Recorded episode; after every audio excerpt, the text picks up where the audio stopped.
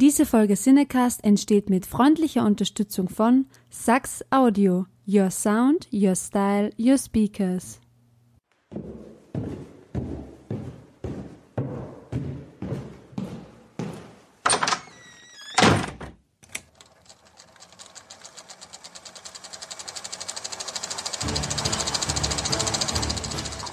Watson, wenn man alle logischen Lösungen eines Problems eliminiert, ist die unlogische, obwohl unmöglich, unweigerlich eine neue Folge Siedecast.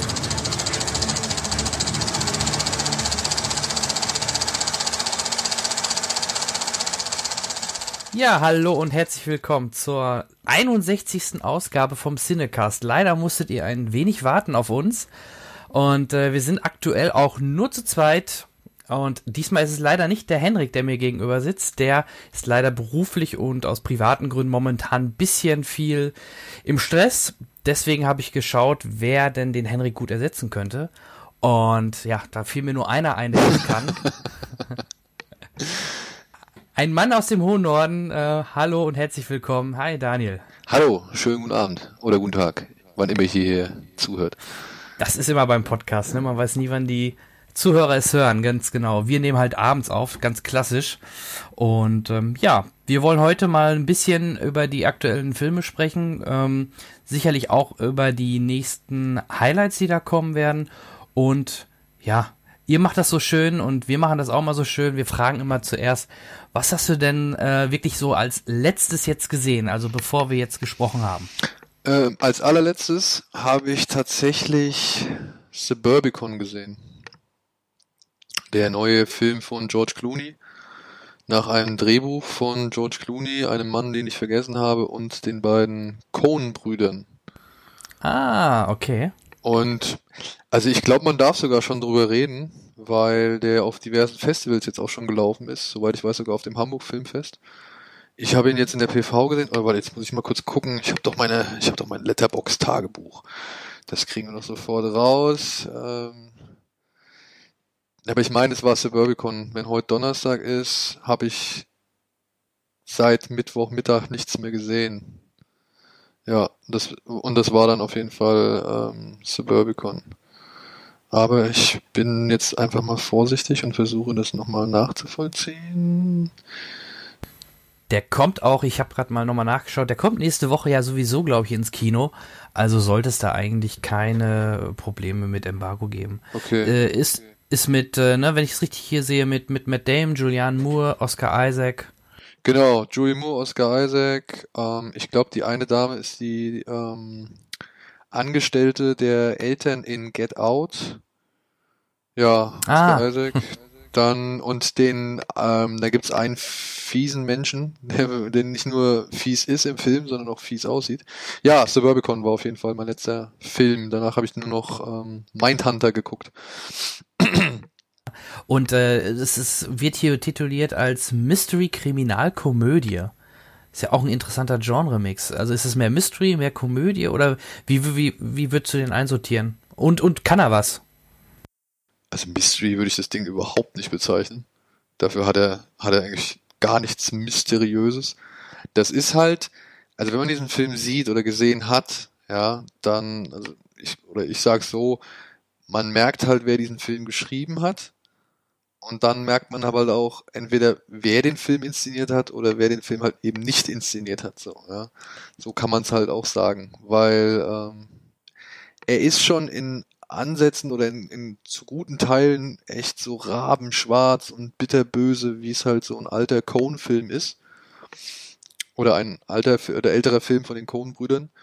Aber naja, Herr Clooney, ich weiß nicht, er bringt da so ein paar Entscheidungen unter, die ich nicht ganz so gelungen finde. Unter anderem gibt es einen sehr stark politischen Subtext über eine afroamerikanische Familie, die halt in dieses, ja, ähm, wie soll man sagen, in dieses äh, Bilderbuchstädtchen Suburbicon zieht, wo halt nur weiße Mittelstands- oder Mittelschichtsmenschen leben, die sich halt alle auf der Straße begrüßen, die die Gasse fegen und so weiter und so fort. Und für die sind diese ähm, Afroamerikaner halt ein wirklich rotes Tuch und sie starten halt komplett zur, wie soll man sagen, Belagerung des Hauses dieser Familie. Ich weiß ja nicht, wie sie heißen, Myers, glaube ich. Mhm. Und parallel dazu, quasi am Garten der Myers anschließend, da wohnt halt Matt Damon zusammen mit seiner Frau und seinem Sohn. Und da ist gerade die Schwester der Frau zu Besuch und plötzlich wird, naja, der Sohn eines Nachts wach gemacht. Und ähm, naja, der Vater sagt halt, es sind Männer im Haus und diese Männer betäuben dann die Familie nach und nach oder einen nach dem anderen mit Äther. Und dabei kommt halt die Mutter des Jungen ums Leben, weil die halt deutlich zu viel abkriegt. Ja. Und das, damit beginnt die Geschichte. Ja. Also wir haben einen Mordfall und wir haben einen Fremdkörper in einer ansonsten heilen, weißen Welt. Ja. Ja, und man könnte meinen eigentlich, dass wir das eigentlich schon hinter uns gelassen haben, ne? Wobei, wenn man jetzt ähm, die politische Lage in den USA mit reinrechnet, ist es vielleicht manchmal äh, aktueller, als man denkt, ne? Oder? Ja, also wie gesagt, der gesamte Aufstand, der da geprobt wird aufgrund von Familie Myers, das ist natürlich ein so offensichtliches Kommentar zur aktuellen äh, Gemütslage Amerikas. Das ist ja auch okay, dass er das macht. Aber ich finde halt, das Problem ist, du hast dann noch diese Mordgeschichte, die am Anfang echt grimmig wirkt, ja. Also ich dachte am Anfang so, boah, so all das Leid, was der Junge miterleben muss und was halt auch so ein bisschen aus der Perspektive des Jungs, des Jungen äh, geschildert wird, das ist schon ziemlich heftig. Das würdest du in einem Cohen-Film nicht derartig erleben. Also ich fand das schon unangenehm, was sie da teilweise gezeigt oder wie, wie Clooney das teilweise inszeniert hat. Dann irgendwann merkt man aber, okay, jetzt sind wir in einem Cohen-Film. Ja, weil die Geschichte dann halt äh, dementsprechend gestrickt wird, dass man halt schon, naja, diese, diese, diesen lakonischen, trockenen und halt auch bösen Humor da drin wiederentdeckt. So, mhm. ja. Aber, ja, wie gesagt, es sind da halt so ein bisschen äh, viele Baustellen, die Herr Clooney nicht ganz zu Ende bearbeitet, finde ich, ja. Und dann ist es auch nicht sonderlich spannend interessiert äh, oder ja spannend ja doch es ist nicht sonderlich spannend inszeniert so also es ist jetzt nicht die wirkliche Thriller Spannung die da aufkommt aber ich muss trotzdem sagen ich fand ihn besser als äh, er vielerorts gemacht wird also es gibt viele Menschen die den Film ja überhaupt nicht mögen und als pure Langeweile empfinden und so weiter. Und das kann ich nicht behaupten. Also ich wurde eigentlich die Laufzeit über gut unterhalten, sei es jetzt nun durch die Darsteller, die alle ziemlich cool waren, sei es jetzt nun durch das Schicksal des Jungen, das mir irgendwie doch ans Herz ging, oder sei es jetzt halt eben durch die, sage ich mal, abstrusen Situationen, die äh, die Coens und Clooney da in, das, in diese Geschichte eingebaut haben. Allerdings muss man halt auch sagen, dass dieses, wie soll man sagen, dieses Suburb Suburbicon-Ding, also diese Satire auf die weiße Vorstadt und das äh, hemdsärmelige Leben und die, sag ich mal, altruistischen Ansichten, die dort gezeigt werden, die finde ich, kommt halt irgendwie ein bisschen zu kurz. Also irgendwann geht's halt eigentlich wirklich dann um die Familie Myers und halt äh, um die Familie von Matt Damon und was da halt passiert so. Und diese, diese Vorstadtsatire, die fällt dann irgendwann unter den Tisch so. Und dann wäre es eigentlich auch egal, ob das in so einem, ja, wie soll man sagen, in so einem Bilderbuch Amerika spielt, in so einem Scheinheiligen, weißt du? Ja, aber trotzdem, ich, ich würde ihn jetzt schon als unterhaltsam einstufen. Ich fand den jetzt nicht so verkehrt, aber ich verstehe natürlich jeden, der da äh, die Kritikpunkte findet, die ich auch gefunden habe und sich dann an denen stört. Ja, ich werde ich werd ihm auf jeden Fall eine Chance geben, vor allem wenn man mal die letzten Filme von Herrn Clooney sieht. So richtig glückliches Händchen hatte er die letzten Jahre nicht mehr, ne? So gefühlt. Also da waren halt so Sachen wie Hail Caesar dabei, okay. Äh, Tomorrowland ist ja komplett gefloppt, obwohl ich den inhaltlich gar nicht so schlimm fand. Monuments Man, ähm, ja, war doch sehr, äh, sehr, sehr langsames Erzähltempo. Da, da habe ich mir mehr von erwartet. Dann kam halt, davor war noch dann Gravity. aber auch da hatte er jetzt keine Hauptrolle gehabt und ähm, ja. Also deswegen, ich hoffe mal, dass man mal, ähm, dass das vielleicht wieder einer ist, wo man sagt, ja, da hat mir Clooney auch richtig, richtig gut drin gefallen. Money Monster war er noch. Ah, Money Monster 2016, ja. Den habe ich aber gar nicht gesehen. Lohnt sich der? Den fand ich ganz okay, ja. Also man muss auch sagen, den hat ja Jodie Foster inszeniert.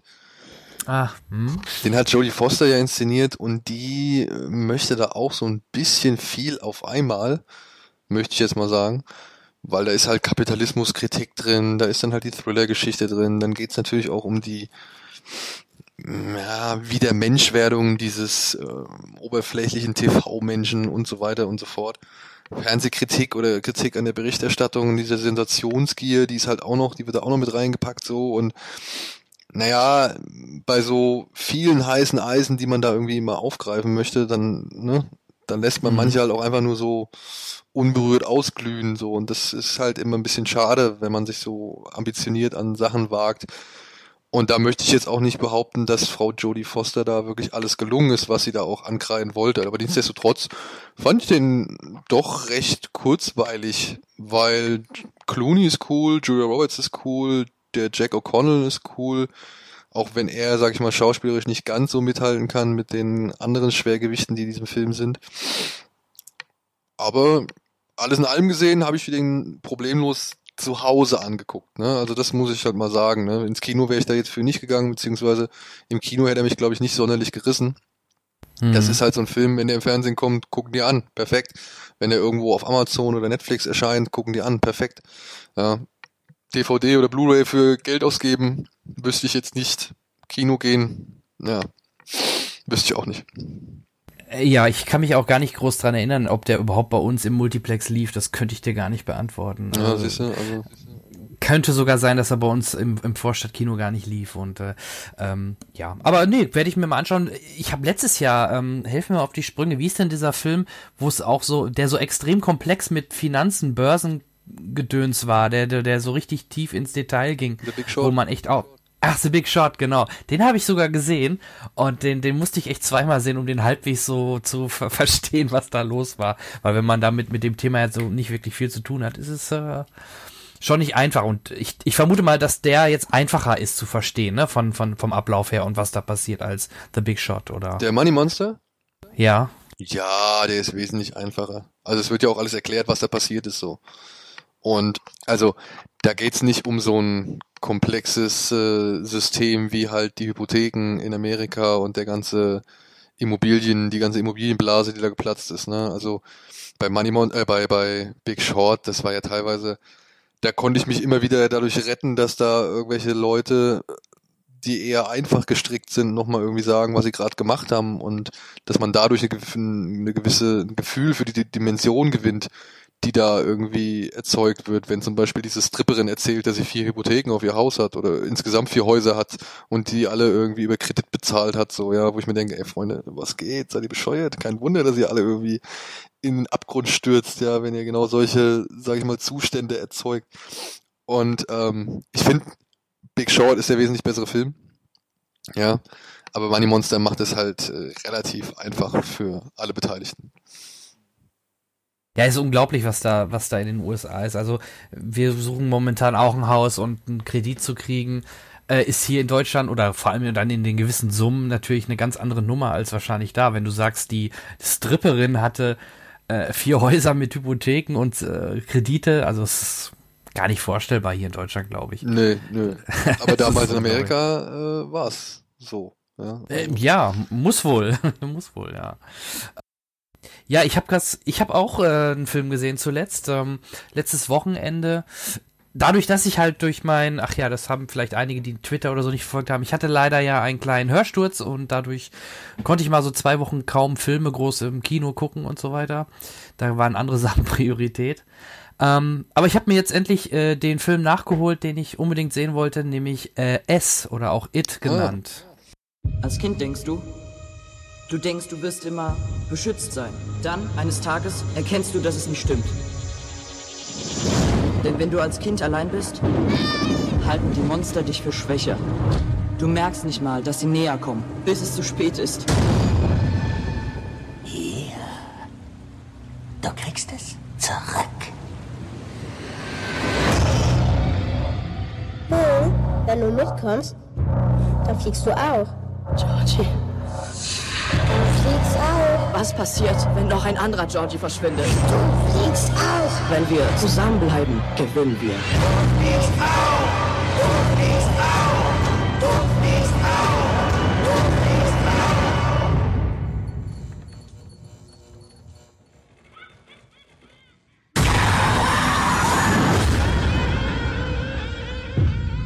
Und ähm, ja, ich habe halt diesen Hype vorab immer überall auch mitbekommen und auch wie er dann schon lief, konnte ich ja nicht sofort rein. Deswegen war es ganz interessant, wie darüber berichtet worden ist, was am Boxoffice abging mit dem Film, was, was echt schon bemerkenswert ist.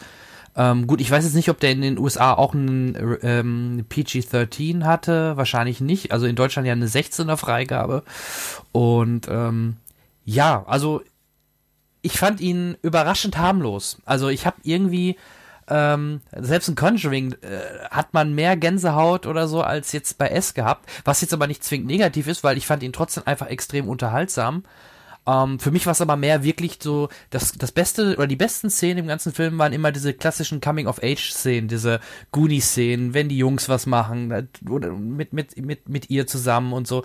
Das waren so eigentlich, das fand ich so am besten. Und dann, dann klar, kam äh, Pennywise dazu, aber Pennywise ähm, hielt sich doch doch relativ dezent zurück, fand ich. Außer vielleicht diese Anfangsszene mit dem Jungen, äh, da, das, das tat einem doch schon ein bisschen weh im Herzen, wenn man Kinder hat. Ja, das fand ich aber ziemlich krass.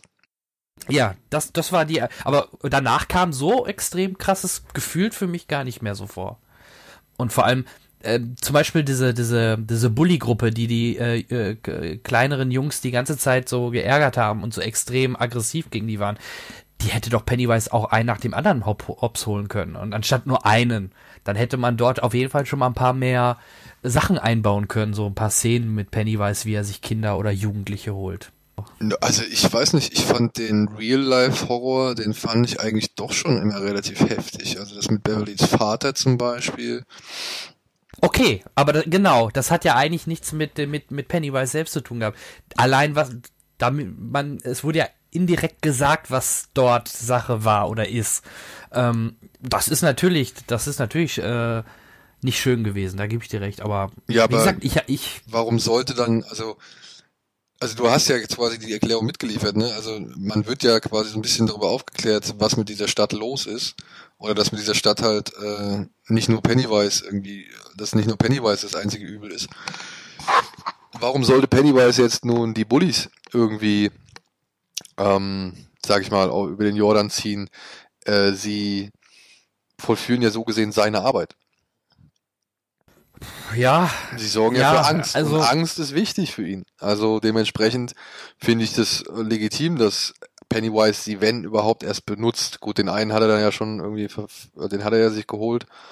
Aber der war halt auch dumm und ist allein da irgendwie reingelaufen, so. Also, gen ich, genau. ich ja. fand das jetzt nicht so, ähm, ich fand es jetzt nicht so schlimm, dass die Bullies da außen vor gelassen werden, weil es ist eigentlich auch wirklich im Buch so. Ja. Also im Buch werden die halt auch nicht ähm, groß behelligt, sondern sind da eher Anteil des Schreckens oder der Angst, die die, die, die Kids da haben. Ja. Ja, ich bin einer der wenigen, die das Buch nicht gelesen haben, muss ich ganz ehrlich Das äh, gestehen. solltest du tun. Das ja, solltest du ähm, machen. Ich hatte ja, vor ein paar Ausgaben hatten wir ja den äh, Simon auch zu Gast und irgendwie sind wir dann nur bei Stephen King gelandet und sind alle möglichen Stephen King Bücher durchgegangen und er hat mir mehrere empfohlen, was ich unbedingt lesen muss und äh, ja, es werde ich mir jetzt auch durchlesen, alleine weil mir halt der der Film äh, sowohl der äh, damals äh, schon gefallen hat, als auch jetzt halt die die neue Film hat mir auch gefallen. Nur ich hätte halt gedacht, äh, dass die doch eher dann noch mehr auf auf ähm, ja, auf Horror noch mehr gehen als Oh, ich bin eigentlich froh, dass sie es nicht gemacht haben. Richtig, genau, richtig. Also zufrieden. Ich find's auch gut.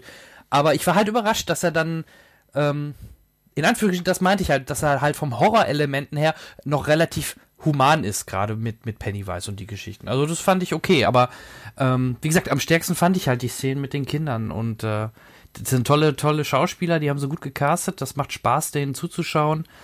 Ja, dieses Horrorhaus war super und die Szenen da drin, die waren echt stark. Oder ich, äh, ohne zu spoilern, ähm, hier in dem, ähm, sag mal schnell, wo das Auto parkt hier, in der Garage die Szene, die war halt auch super, ne? Also waren schon einige nette Ideen dabei und äh, ja, in zwei Jahren geht's ja weiter, ne? Dann in, in der nicht, ja doch, in der Gegenwart wird's ja dann ungefähr sein. Das ist ne? jetzt Gegenwart, dadurch, dass die halt die Jugend jetzt in die 80er gepackt haben, was halt vorher Ja. die Gegenwart war, weil es halt in den 50ern gespielt hat in ihrer Jugend, ähm, ist es jetzt halt die Gegenwart, wo es jetzt spielt und ähm, ich bin gespannt, wie sie es machen. Ich bin wirklich gespannt, wie sie es machen und es äh, wirklich auch ich glaube, dass es genauso steht und fällt genauso sehr mit dem Cast. Wenn ich glaube, wenn der Cast wieder so gut ausgesucht und harmonisch miteinander irgendwie agiert, dann ist das die halbe Miete, meiner Ansicht nach, weil dieser Film, der zieht dich so rein, der holt dich so auf die Seite der Kids und der erzeugt so viel Sympathie für die Kids, dass es dann wirklich auch nicht schlimm ist, wenn nicht jeder Jumpscare da sitzt oder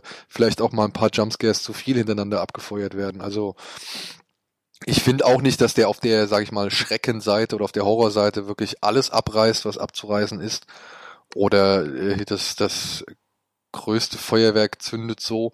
Aber das, was er macht, das macht er schon sehr ordentlich und das macht er halt, und das ist das Schöne, wenn du das Buch liest, das macht er Mhm. halt auch im Geiste der Vorlage, weil die Vorlage lebt halt sehr von diesen Horror-Tropes und von diesen Klischees und von diesen ganzen Schreckenszenarien, die wir alle schon durch 50.000 Hämmer und was weiß ich für Horrorfilme durchgekaut haben und die uns alle schon präsentiert worden sind und so. Das ist ja halt nun mal die Wahrnehmung der Kids und das finde ich halt eigentlich ziemlich cool, dass sie äh, dann doch genauso klassisch das gemacht haben, wie die Kids das ja auch wahrnehmen. Ist es denn deutlich anders zum Buch, also so das, das Feeling zwischen den Charakteren und die Atmosphäre, oder ist es schon dem Buch sehr nahe? Das ist dem Buch schon sehr nah. Aber die haben natürlich auch ein paar Änderungen gemacht, so, ja. Also zum Beispiel dieser eine Bully, der mit dem, mit dem, wie heißt, mit dem Fokuhila, Ja, Ja. der Blonde. ja, genau, mit dem, oder wie nennt man es, Mohawk, was weiß ich, wie man es nennen will, oder Billow Mohawk, ähm, der hat halt schon ein bisschen mehr zu tun im Buch. Und ich muss auch sagen, dass im Buch wie in der alten Verfilmung das erste Aufeinandertreffen des Clubs der Verlierer, wenn die halt zum ersten Mal so zusammenkommen, das fand ich ein bisschen schöner, weil das da da gibt's so eine schöne Episode, wie sie halt so einen Staudamm bauen und dadurch lernen die sich halt alle, fast alle kennen. Und ähm, da gab's für mich im, in dem neuen Film, ja, das fand ich, da gab's auch starke Szenen, keine Frage, gerade wenn sie da am See schwimmen. Aber ich hätte mir gerne diese Staudamm-Szene gewünscht. Die haben sie halt nicht mit eingebaut. Aber das ist jetzt auch wirklich echt Jammern auf hohem Niveau. Ich bin sehr, sehr glücklich mit diesem Film, gerade weil wir ja vor einiger Zeit erlebt haben, wie es ist, wenn eine Stephen King-Verfilmung richtig in die Binsen geht. Ja, da wollte ich auch noch drauf hinaus, auf den Dark Tower, ne? Ja, gut. Ist schlecht.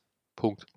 Ja, leider. Also ich, es ist traurig, kann man ja eigentlich nur sagen. Dadurch haben sie sich ja jetzt eine Menge wahrscheinlich äh, zugebaut, was sie eigentlich vorhatten. Da, da hätte man ja in der Summe was rausmachen können. Die hatten ja noch eine Serie geplant und, und, und. Und ich glaube mal, da wird erstmal Ruhe in diesem Bereich sein. da wird nichts kommen. Ja, und der Nebel, hast du die Serie mal gesehen, wenn wir bei Stephen King gerade sind? Fünf Minuten, dann habe ich ausgemacht. Hey, willkommen im Club. Das wirkte so billo und schlecht. Äh, ich glaube, vielleicht haben wir sogar 10 oder 15 Minuten geguckt, aber haben dann ausgemacht und sind dann ins Bett gegangen. Meine Frau nicht. Ja, das ging, ging auch nicht. Also irgendwie passt das überhaupt nicht. Ja, vor allem, ich find's halt schon, weiß ich nicht, ne? Also, Der, der letzte Film, der Nebel, war ja richtig gut, der vor war richtig klasse. ne? Der war richtig klasse. Und das, jetzt pass auf, das, das meine ich. Äh, mir wurde heute gesagt, ich sage zu oft den Satz, ich verstehe nicht wie, ja, und ist leider auch So. wahr. Aber ich verstehe halt auch nicht wirklich, wie, naja, die wussten doch, was sie für eine Vorlage da haben. Also sowohl die Dark Tower Leute als auch die Leute, die jetzt der Nebel oder ja The Mist in Angriff genommen haben, die wussten, was sie da für eine Vorlage haben oder was es für Vorlagen gibt und weiß ich nicht, dass sich da so wenig Gedanken gemacht drum wurde. Also allein jetzt mal der Nebel, ne? Der Film, er war jetzt kein Hit im Kino, aber nichtsdestotrotz hat er seine seine Spuren hinterlassen und hat auch seine Fangemeinde aufgebaut und wird auch, sag ich mal, immer wieder als Geheimtipp gehandelt oder wenn es um die miesesten Enden geht oder verstörendsten oder sonst irgendwas, dann wird der Film mittlerweile halt auch irgendwo zu den also ganz großen gezählt, ja. Also jedes Mal, wenn es irgendwie um krasse Finale oder sonst irgendwas geht, der Nebel ist mit dabei. Ja, Absolut. Und also ich, damals hatte ich noch keine Kinder und wenn ich jetzt mir vorstelle, den jetzt, ich habe den seit langem nicht mehr geguckt, wenn ich den jetzt noch mal gucken würde, ai, ai, ai, ja, da mir, wird's mir wahrscheinlich noch deutlich äh, mehr den Schauer den Rücken runterlaufen. Ja, das ist eben, eben. Und Ja. also wirklich, der fängt vielleicht nicht so geil an oder ist halt auch von den Tricks da zwischenzeitlich nicht so cool. Aber ich sag mal, Marsha Gay Harden liefert da eine richtig super Performance ab als Lady in the Room. Und ähm, dann kommt halt dieses ultra geile Ende, was diesen Film einfach nochmal, keine Ahnung, 15 Nummern aufwertet. Ja, der war vielleicht vorher ein ganz netter Genrefilm, aber hinterlässt halt am Ende den Eindruck eines echten Seelenvernichters so, ja. Und ja, dann hinzugehen und noch nicht mal in den ersten fünf Minuten, wenn dieser Nebel zum ersten Mal gezeigt wird, es hinzukriegen, eine vernünftige Nebelmaschine in den Wald zu stellen und irgendwie mal ein richtiges glaubhaftes Gefühl für diesen Nebel zu erzeugen, sondern irgendwie so Pixel-Computer-Dunst dahin zu quillen, das ist doch, ist doch einfach, ja, weiß ich nicht, das ist doch lame, das ist doch einfach, so kannst du doch keine, keine Serie anfangen mit so einer Vorlage. Ja. ne, ganz schlecht animiert, ja, absolut. Und- das äh, Und dann auch das erste Gespräch mit der Lehrerin, das habe ich mir angehört und dann war es vorbei. Es tut mir leid, also das war einfach, fand ich einfach null überzeugend oder mitreißend oder zumindest interessant, also gar nichts. Ja, das fand ich also alles irgendwie schlecht, platt und schon 10.000 Mal gesehen, dass ich mir gesagt habe, nö, diese Zeit kann ich jetzt in andere Serien investieren und das habe ich Gott sei Dank auch gemacht. Also wenn ich mir vorstelle, dass ich dadurch Subura zum Beispiel nicht gesehen hätte, dann würde ich mich richtig aufregen. Okay, gut, ja, gutes Argument. Also ich, äh, ich werde auch The Mist halt, wie gesagt, auch nicht weiter gucken. Ich glaube, wir haben geguckt, bis der gute, dieser Soldat am Anfang äh, da in die Stadt reingelaufen kommt oder so und dann, dann, dann war es vorbei. Dann haben wir auch ge aufgehört. Äh, Ja. Lass es zehn Minuten gewesen sein. Ja. Und Dark Tower, also wirklich, ich meine, da muss man eigentlich nichts zu sagen. Also äh, Nee, ich, ich würde mir doch nicht, ich würde den mir noch nicht mal freiwillig nochmal auf Blu-ray angucken. Kein Bedarf. Also der war einfach, der plätscherte so langweilig vor sich hin, keine Spannung drin, äh, nix. ja, und dann halt eine Welt aufgebaut und nicht erklärt oder beziehungsweise mal noch mehr gezeigt und auch dann, wenn du dir, also wenn du die Vorlage kennst, dann ist dieser Film einfach so ein Schlag ins Gesicht. So ein Mhm. Schlag ins Gesicht und dann am Ende noch die Rose auf das Garagentor klatschen, da habe ich echt, da war ich wirklich sauer. Ja, also wirklich sauer, ob der Ignoranz und ob der, weiß ich nicht, so, das ist wie so ein kleines Kind, das nochmal die Zunge rausstreckt, wenn es irgendwie gerade, weiß ich nicht, die gegen Schienbein getreten hat, so. Also, nee, tut mir leid, war für mich auf jeden Fall eine Verfehlung in fast allen Bereichen. Obwohl ich dem Film objektiv halt auch ein paar Sachen zugestehen kann, ja. Also, ich will jetzt gar nicht alles schlecht machen, aber ich bin mit den Büchern aufgewachsen. Ich musste pausieren, weil es kein Buch mehr zwischen Glas und Wolfsmond gab für mehrere Mhm. Jahre. Ja, also ich habe wirklich die Serie fast aus den Augen verloren, weil halt einfach kein neues Buch nachkam so und habe das dann alles viel viel später nachgeholt. Und dann kriege ich so ein, weiß ich nicht, dann kriege ich so einen Film vorgesetzt, der ja im wahrsten Sinne des Wortes das das Angesicht oder das Gesicht seiner Väter vergessen hat. Boah, nee. Brauche ich nicht. Nicht nochmal. Nee, sehe ich genauso. Also da sind wir uns einig und ähm, ja. Ja, also wie gesagt, das habe ich zuletzt gesehen. Ich muss unbedingt noch, da bin ich auch ganz grell drauf, nur den wollte ich mir letztes Wochenende dann nicht in 3D angucken, weil ich mir lieber in 2D angucken möchte, nämlich Blade Blade, Runner 2049, ganz genau. Eins vorab. Regisseur Denis Villeneuve hat im Vorfeld uns Kritiker gebeten, nicht zu viel über den Inhalt von Blade Runner 2049 zu verraten, um den Zuschauern nicht die Möglichkeit zu nehmen, den Film unvoreingenommen auf sich wirken zu lassen. Ich will versuchen, mich daran zu halten. Nur so viel. Die Fortsetzung ist wirklich eine Fortsetzung. Auch wenn beide Filme eine voll vernetzte Einheit bilden, in der sich die Themen wiederholen, aber auch spiegeln. Der äußere Kit, der sie zusammenschweißt, ist Villeneuves Stiltreue. Musik und Bildästhetik orientieren sich zu 100% an der Vorlage und übernehmen die bekannte Filmsprache. Und das, ohne dass es anachronistisch wirkt. Ein kleines Wunder.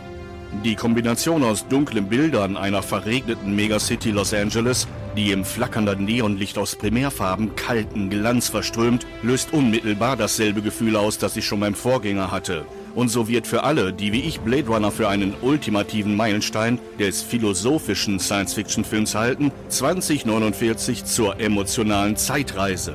Mit jeder Minute füllt sich der Kopf, das Bewusstsein, das Herz mit den bekannten Gedanken und Themen an. Geht es doch auch diesmal um die Frage, was Mensch von Maschine, was Realität von Fiktion unterscheidet und was das Geheimnis der menschlichen Existenz ist. Aber Antworten gibt der Film nicht. Zum Glück nur Anregungen. Und davon reichlich. Und deshalb ist er immer nur so gut wie der Kopf, der sich mit ihm beschäftigt. Ich weiß. Wobei es Gelegenheiten, die Denkmurmel zum Rauchen zu bringen, hier mehr als genug gibt. Und das alles, während man durch eine überwältigende Bildsprache und den Sound im Stil der Originalfilmmusik von Vangelis in einen tranceähnlichen Zustand versetzt wird. Ihnen war doch klar, dass irgendwann jemand kommen würde.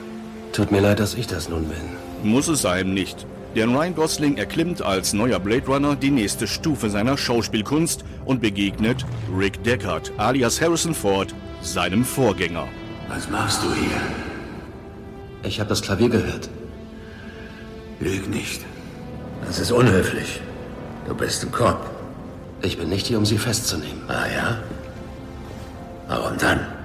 Ich habe nur ein paar Fragen an Sie. Dass Blade Runner stilbildend war, muss nicht nochmal erklärt werden dass nach 35 Jahren Wirkzeit auf das Genre die originalgetreue Stilistik nicht wie eine angestaubte Ansammlung von Stereotypen wirkt, ist mehr als nur handwerkliche Meisterklasse. Schon eher eine ambitionierte künstlerische Leistung. Genauso wie die dramaturgische Feinstrickware und das Storytelling mit minimalistischen Mitteln, sparsamen Dialogen und einem Erzähltempo, das an einen autofreien Sonntag erinnert. Was willst du? Eigentlich nur klar machen, dass diese Mischung aus Nostalgie und geistiger Anregung einen Rausch erzeugt und das völlig legal und ohne Kontrollverlust. Inhaltlich ist Blade Runner 2049 eine Mischung aus Spiegelung und Doppelung der Themen und ihrer Elemente, wobei die bitterschöne Bildästhetik auch nicht vor Extreme zurückscheut. Monochrome Bildkomposition, mobile Kulissen, die subtil andeuten, dass es hier mehr gibt als nur ein paar Interpretations- und Deutungsebenen. Und selbst wenn man die nicht immer aus dem Stand entschlüsseln kann, ist ihre Tiefenwirkung dennoch jederzeit spürbar. Ich hab's dir immer gesagt, du bist besonders. Ja, großer Fan. Ja, großer Fan des ersten Teils gewesen und generell großer Villeneuve-Fanboy geworden, spätestens seit Arrival, aber auch schon äh, bei Prisoners und selbst äh, Enemy, äh, der zwar ein bisschen verstörend teilweise war, aber in der Summe ein toller Film war. Ähm, ja, ich, ich, ich freue mich, dass er das gemacht hat und äh, scheinbar, was ich so gehört habe, ähm, ist es in der Summe auch rundum gelungen. Ne? Also, also man kann, ich meine, auch hier, ja, ich verstehe einige Leute, die ihre Kritikpunkte daran haben, dass die Story zum Beispiel bei weitem nicht so, wie soll man sagen, jetzt umfangreich ist, um 163 Minuten auch neben allen anderen Sachen auszufüllen. Also die Story ist eigentlich doch dann, wenn es mal runterbrichst, relativ schmal, ja. Aber Villeneuve hat es hier bei diesem Film meiner Ansicht nach besser verstanden, diese Story interessant oder offen oder unklar zu lassen, im Gegensatz zu zum Beispiel Prisoners, den ich auch mag, ja, den ich wirklich sehr mag, und wo halt auch diese lange Spielzeit so ein bisschen natürlich dieses diese quälende Zeit der Eltern, die darauf warten, die Kinder, ihre Kinder wieder zu kriegen, repräsentieren soll, ja. Das äh, habe ich schon verstanden. Nur für eine gleichzeitige Krimi-Geschichte, wo es darum geht, wer war es und, und wie führen die Spuren zusammen und wie kombiniert man Hinweise und was weiß ich. da fand ich äh, Prisoners, naja, da war man als Zuschauer schon so ein bisschen länger schlauer als alle Figuren im Film. Weißt du, was ich meine? Ja. Da ja. sind so ein paar Sachen, ja. hat er da eingebaut, anhand derer man sich schon so ein bisschen mehr denken konnte als das, was sich die Figuren im Film die ganze Zeit gedacht haben. So. Und ähm, das fand ich so ein bisschen schade an Prisoners, weil ich natürlich verstanden habe, was sein Konzept war, aber er konnte irgendwie die Geschichte nicht so komplett über das gesamte Konzept strecken.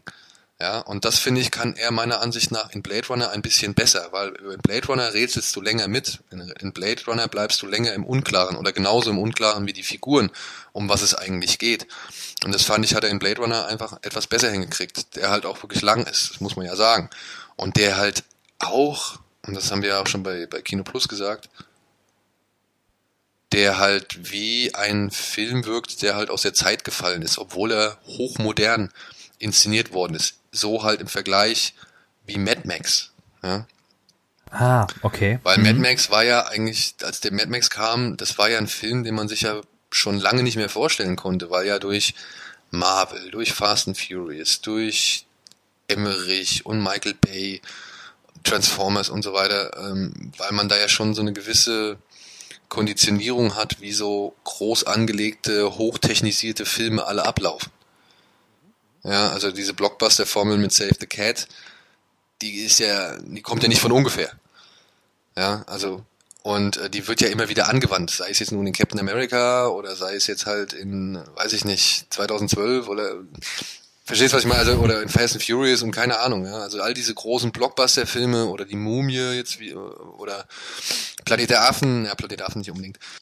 Ein Großteil der, der Block, des Blockbuster-Outputs funktioniert ja schon nach einem sehr, mh, hm, wie soll man sagen, selten aufgebrochenen Schema. Ja. Und Mad Max fand ich, ich meine, ja klar, das ist eine dünne Story, die fahren hin und zurück. ja? ja, richtig. Aber nebenbei liefern sie sich halt die sensationellste Action, die man sich vorstellen kann und kreieren eine Welt, in die man direkt reingezogen ist.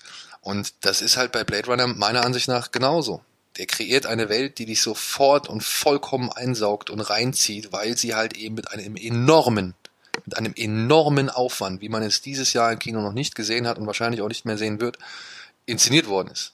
Ja. Und dazu kommt die Musik, die halt wirklich breit brodelnd da irgendwie drüber gelegt wird und halt das Ganze nochmal unterstützt und halt diese Zukunft, die wir vor 30 Jahren zum ersten Mal gesehen hat, konsequent weiterführt. Ja, es ist ja jetzt nicht so wie bei einem Ridley Scott Prequel, wo in der Vergangenheit alles besser aussieht als in den alten Filmen. Ja. ja Sondern hier wurde okay. halt diese Zukunft, die wurde halt logisch und konsequent weitergedacht, wie es jetzt halt sein könnte, wenn sich die Welt von Blade Runner, der 1980 entstanden ist oder 82, halt 30 Jahre weiterentwickelt hat. Ja, das ist nicht so ein krasser Bruch. Und dann, ja, dann kommen super Schauspieler dazu, fantastische Effekte, ein fantastisches Sounddesign und eine Geschichte, ja, die mag jetzt vielleicht nicht die umfangreichste oder nicht die, die allzu, ähm, wie soll man sagen, nicht die allerumwerfendste sein, ja, gebe ich gerne zu. Die hat durchaus, sage ich mal, ein gewisses einfaches Potenzial oder einen gewissen einfachen Eindruck hinterlässt sie. Aber ähm, man kann miträtseln, das finde ich ganz gut, das fand ich ganz gut. Man hat ständig so das Gefühl, man wird noch so ein bisschen auf die falsche Fährte gelockt. Und sie unter ihr schlummern, und das ist mir leider erst im Nachhinein aufgefallen, und das ist wahrscheinlich so die große Krux an Blade Runner 2049, dadurch, dass er halt so lang ist, dadurch, dass der halt so viele audiovisuelle Eindrücke liefert. Ja, dadurch, dass er die ganzen Stars hat, dadurch, dass der halt seine Geschichte da erzählt und dann halt versucht, noch so ein bisschen Symbolik da einzubauen, ähm, bleibt da, glaube ich, manches an Symbolkraft auf der Strecke liegen. Das wirst du vielleicht, wenn du Glück hast, ich habe es nämlich zum Beispiel nicht realisiert, ich habe es erst im Nachgang nochmal realisiert, aber gerade wirklich so die allerletzten Szenen vom Film, da bin ich mal gespannt, wie du die wahrnimmst, da müssen wir uns dann noch auf jeden Fall unterhalten. Aber gerade so die allerletzten Szenen vom Film, das sind halt Momente, wo man sich denkt, ja, okay, wir wissen es, wir sind am Ende. Aber im Nachhinein, ich habe da nochmal eine Sache zu gelesen und habe mir das auch nochmal durch den Kopf gehen lassen und dann sind mir Sachen plötzlich aufgefallen, wo ich denke, ja, stimmt. Das ist eigentlich so, wie soll man sagen, so simpel will ich nicht, will ich nicht unbedingt behaupten, aber das sind so ganz minimalst beinhaltete Bilder. Ja, wo so ganz einfache, profane Sachen passieren, aber im Kontext des Films gesehen ergeben die halt natürlich einen viel größeren Sinn, eine viel größere Bedeutung und eine viel schönere Bedeutung. Problem ist halt, ne, du bist nach 163 Minuten dann auch fast so ausgelaugt, dass du sowas gar nicht mehr registrierst. und dann kann man natürlich Villeneuve vorwerfen, musste der Film so lang sein, musste er so entschleunigt erzählt werden, musste er so Action, ja nicht lastig, was ist das Gegenteil, actionarm äh, Ja. inszeniert werden. Und da kann ich natürlich dann auch Leute verstehen, die halt reisenweise aus dem Kino sagen, ey, das tut mir leid, hat mich nicht gekickt. Ja. Würdest du denn sagen, das war jetzt weniger Action als das ähm, Original, beziehungsweise der erste Teil? Weil der war ja jetzt auch nicht äh, von Action triefend und lang war er, glaube ich, auch. Und das war halt, okay, war damals natürlich die Zeit, wie, wie der Film inszeniert worden ist. Ne? Das, es wirkt dann vielleicht eher, dass, dass er den jetzt, den neuen, daran so ein bisschen äh, an dem Flair und der Stimmung und der, auch dem Tempo, dem, dem alten halt angepasst hat, gefühlt. Ja, also wie gesagt, das, das, das meine ich auch damit, dass es halt einfach eine schöne, konsequente Fortführung der Stimmung und der Inszenierung und des Geistes des alten Films ist so. Und ja, ich würde vielleicht sogar sagen, der hat ein bisschen mehr Action drin, aber er ist auch deutlich länger. Also er ist wirklich deutlich länger. Ja, wobei ich jetzt auch nicht mehr genau wüsste, es gab ja so viele verschiedene Schnittfassungen, ob es nicht auch eine gab, die, ich weiß gar nicht, was war denn die längste Schnittfassung? Also es gibt, es gibt eine Schnittfassung, die ist aber nie offiziell rausgekommen von Scott, die geht wohl vier Stunden. Ui, okay, nee, die habe ich de- definitiv nicht Ja, ja, gesehen. aber die, also von der kann man nur lesen. Ich weiß nicht, ich beneide alle Menschen, die den Film mal in vier Stunden gesehen haben, obwohl man sich dann auch fragen, die Frage stellen kann, ob das wirklich so, so dankbar ist, dass der Film vier Stunden lang ist. Ähm, aber ja, das ist wohl die offiziell längste, aber die, die gibt's halt nirgendwo. Ja, wer weiß, ob es da vielleicht auch eine Kopie von gibt oder ob Scott das irgendwo in seinem Keller schlummern hat. Aber ähm, ja, und ansonsten, ich weiß nicht, ich würde sagen, so roundabout zwei Stunden dürfte schon die längste Fassung sein. Ja, ich habe gerade mal äh, kurz geschaut. Also standardmäßig wird erstmal mit 117 angegeben. Dann wirst du so auf die zwei Stunden bei den bei den anderen Versionen sicherlich auch kommen. Ja. es gibt ja auch, es gibt ja auch eine Fassung oder ein Director's Cut, der ist ja sogar noch kürzer als die Kinofassung. Ja, aber was sie sich dabei gedacht haben, verstehe ich dann auch nicht so ganz. Genau, es gab ja den den den Directors und den Final Cut. Ja, und nee, nee, also es gibt, insgesamt gibt es, es gibt, glaube ich, offiziell, ja, ich, also ich komme mit der Zählung ein bisschen durcheinander, aber es gibt, glaube ich, offiziell sieben oder acht Fassungen. Okay. Also, wenn man jetzt diesen, diesen, auch diesen Scott 4-Stunden-Cut dazu zählt. Es gibt eine DVD-Edition mit allen, da sind, glaube ich, fünf verschiedene Versionen drauf. Und ähm, es werden aber schon, kann man auf YouTube auch diverse Videos irgendwie nachgucken, ähm, wird aber auch immer gesagt, es gibt halt, insgesamt gab es wohl mal komplett mit allem drum und dran acht Versionen. Hm. Ja, es kommt ja immer darauf an, wie stark die variieren, ne? Wie viel da jetzt wirklich Unterschied ist. Ob der irgendwelche Änderungen vorgenommen hat, so dass der ganze Film ganz anderen Sinn ergibt, ne? Oder dieses typische, weil die typische Frage, ist Deckard ein Replikant oder nicht, ne? Das wurde ja auch in den verschiedenen Cuts anders beleuchtet. Oder man könnte zu anderen Urteilen kommen. Ja gut, es ist nach wie vor offen und ich glaube, Scott hat auch nicht verstanden, dass das ja nun mal halt auch gerade den Reiz des Films ausmacht. Der versucht ja jetzt die ganze Zeit irgendwie auf Krampf zu erklären, oder ich habe jetzt schon wieder mehrere Artikel und Interviews gesehen, der versucht ja wirklich auf Krampf zu erklären, dass oder zu behaupten, dass Deckard halt ein Replikant ist, so, ja, und äh, bedenkt dabei gar nicht, was er eigentlich mal vor Jahren geschaffen hat und was halt dann den Reiz da ausgemacht hat. Manchmal ist das Unbekannte und das Mysteriöse ja genau das, was irgendwie interessant ist, weil man sich ja seine eigenen Gedanken dazu machen kann. Ja, ich glaube, da sind wir uns aber auch einig, dass äh, viele Sachen, die Herr Scott äh, gemacht hat, dass er da gar nicht gen genau weiß, was denn da der da damals der Reiz dran war. Ich erinnere nur an die Alien und Prometheus und äh, Alien Covenant Filme. Ja, gut, wie gesagt, Scott möchte ich eigentlich auch nicht mehr großartig viele Worte zu verlieren. Ich finde schade, dass der Mann so sehr an seinem eigenen Denkball sägt und es Ja. echt immer weiter zum Einsturz bringt. So, also keine Ahnung. Also ich verstehe es nicht. Der Mann hätte es eigentlich echt nicht mehr nötig, sich irgendwie zu beweisen oder zu behaupten. Dann soll er einfach irgendwie mal neue Filme machen und irgendwie. Ich meine, Marsianer war doch gut. Genau, sobald er sobald er nur die Regie übernimmt und im Hintergrund nicht so viel damit zu tun hat, ähm, inszenieren kann er. Ja. Ja. Marsianer, ganz genau. Das funktioniert. Ähm, nur wenn er wenn er selber kreativ wird, dann scheint es momentan nicht so gut zu laufen für ihn. Ja, ich, äh, ich Müssen wir nicht drüber reden. nee, ganz genau. Ähm, bevor wir zu einem Film kommen, wo wir vielleicht gleich noch einen Kollegen dazuschalten, ähm, es gibt natürlich einen Punkt, der momentan auch gerade über Twitter und durch die ganzen Medien geht. Das ist nämlich der Kollege Weinstein oder Weinstein, je nachdem, wie man es aussprechen möchte, der Harvey. Ich bin immer gerne für die deutsche Aussprache, nach allem. Weinstein, ne? ja. Ja, ich vermute auch da werden die Eltern wahrscheinlich Deutsche gewesen sein, die irgendwann mal in die Staaten migriert worden, äh, migriert sind, ne? Nee, ist ja, er ist ja Jude, Jude, also. Ja, okay, genau, ja, dann passt das. Und er hat ja mit seinem Bruder zusammen ähm, die Weinstein Company. Und da ist er jetzt auch raus. Äh, warum? Ja, weil er von mehreren Seiten von vielen Frauen beschuldigt wird, ähm, Vergewaltigung, sexuelle Belästigung vor allem, das hat man so da, am meisten mitbekommen, von verschiedensten Schauspielern wie Gwyneth Paltrow, Rosanna Cat, Angelina Jolie.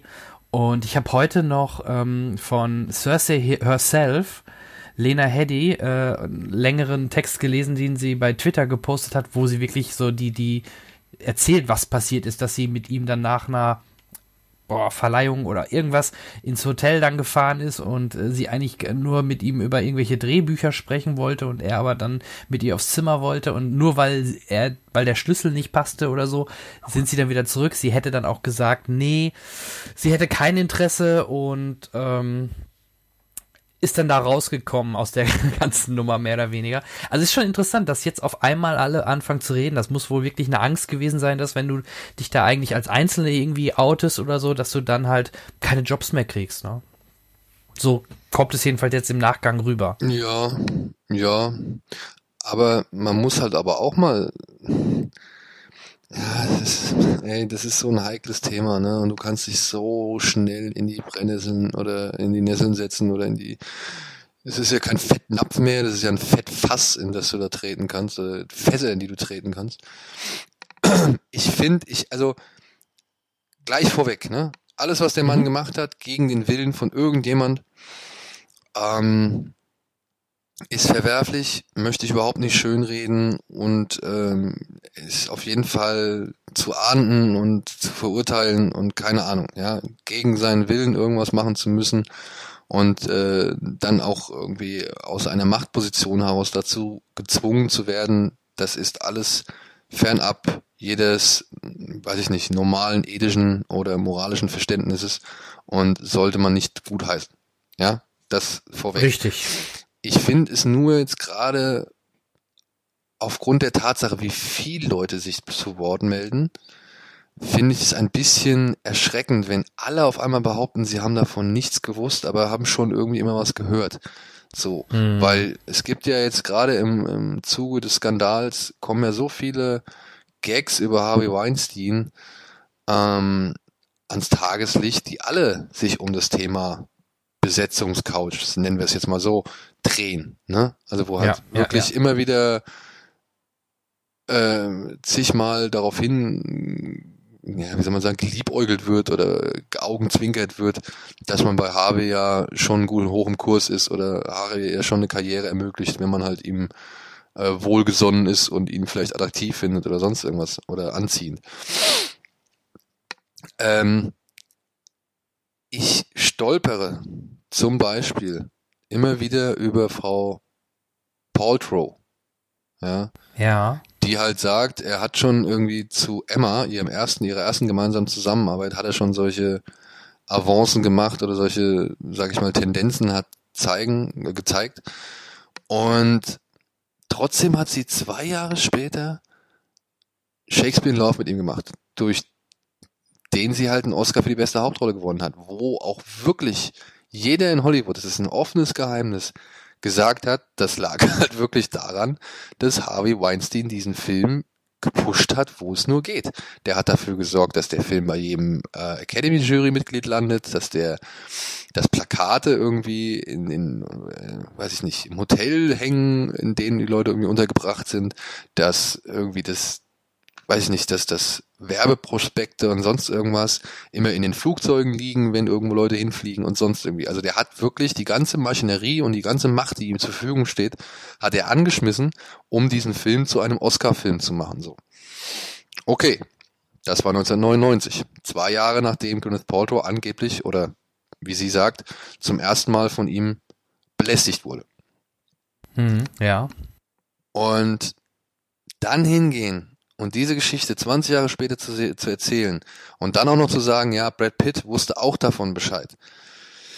Also, es ist ja nicht das erste Mal, dass der Mann irgendwie auffällig geworden ist. Da gab es ja jetzt halt nun mal ja schon, keine Ahnung, acht bis Schwarzzahl ähm, Vorfälle, äh, in denen das sich ja außergerichtlich geeinigt wurde. Und naja, ich finde es so ein bisschen,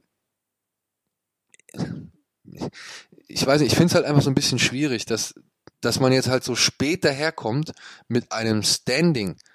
Brad Pitt, Gwyneth Paltrow, also sie beide wussten, dass, dass Harvey Weinstein, sag ich mal, übergriffig wird bei Frauen. Ja, zumindest bei einer, bei ihr. Und klar, der Mann ist eine mächtige, mächtige Figur in Hollywood, so. Aber ich sag mal, vor zehn Jahren hätte Frau Paltrow oder auch Herr Pitt keine Angst um seine Position haben müssen, wenn er derartiges irgendwie schon mal angesprochen hätte oder so. Ja, weil offenbar, wenn man so die ganzen Leute hört, offenbar haben sie ja doch immer irgendwie was gehört, aber sie waren halt nie direkt involviert. Das sagt auch eine Frau Streep, das sagt ein Herr Clooney. So. Und ehrlich, ein Matt Damon und ein Ben Affleck können sich auch nicht wirklich ganz aus der Affäre ziehen, so. Die wussten auch mehr, als sie es bisher jetzt irgendwie vorgegeben haben, weil da ja genug andere Leute, Rose McGovern ja zum Beispiel, dann auch ähm, vehement dagegen pocht und, und sagt, ey, ihr wusstet auch Bescheid. Und ich glaube auch so ein Quentin Tarantino ähm, ja, weiß natürlich. da mehr oder wusste mehr als alle anderen, aber konnte wahrscheinlich dann auch in dem Moment, naja, nicht viel machen oder hat sich halt dazu entschieden, nicht zu hinzusehen, schweigen. zu schweigen, ja. nichts zu unternehmen, passiv zu bleiben. Und ich finde es halt auch echt ein bisschen krass, wenn man jetzt merkt, ähm, wie viele Leute das waren, wie viele Leute sich das auch aufgrund einer Karriereaussicht, einer Option auf eine Karriere fürs Darum haben gefallen lassen. Verstehst du, was ich meine? Mhm. Dass, ja, dass Harvey Weinstein ja. das macht, ist ja die eine verwerfliche Sache. Aber ich frage mich halt, ähm, ob es nicht auch vielleicht mal sinnig ist, ein bisschen so die andere Seite aufzudecken, ja, dass die Produzenten oder dass es da schmierige Typen gibt und so weiter. Daraus hat Hollywood nie einen Hehl gemacht. Das ist ja, also dieses Klischee von der Besetzungscouch, damit wurden ja schon diverse Filme gefüllt.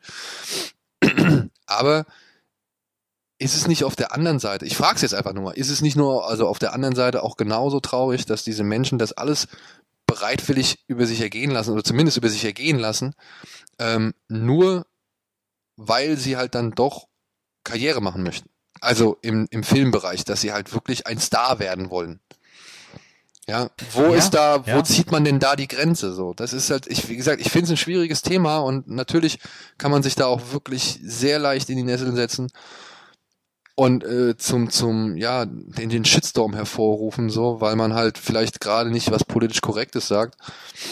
Ähm, ja, du, viele Schauspielerinnen haben es auch deutlich äh, mehr Faustdicker hinter den Ohren, als man meint. Also ich erinnere da nur vor ein paar Jahren die große Fappening-Geschichte, was da für Sachen so äh, zum Vorschein kam, wie die zum Teil drauf sind, zum Beispiel auch eine Jennifer Lawrence, da kann man sich das auch vorstellen, dass die dann auch natürlich äh, das einsetzen, um eventuell halt auch mal eine, ein bisschen mehr auf der Karriereleiter hochzukommen und dass das dann natürlich dann ein Harvey Weinstein äh, entgegenkommt und das dann natürlich gerne nutzt, ja, dann ist das so. Und dass jetzt für, sicherlich auch viele Trittbettfahrer dabei sind, die sagen, ja, ich auch, ich auch, ich auch, gebe ich, gebe ich dir recht, ist sicherlich auch so.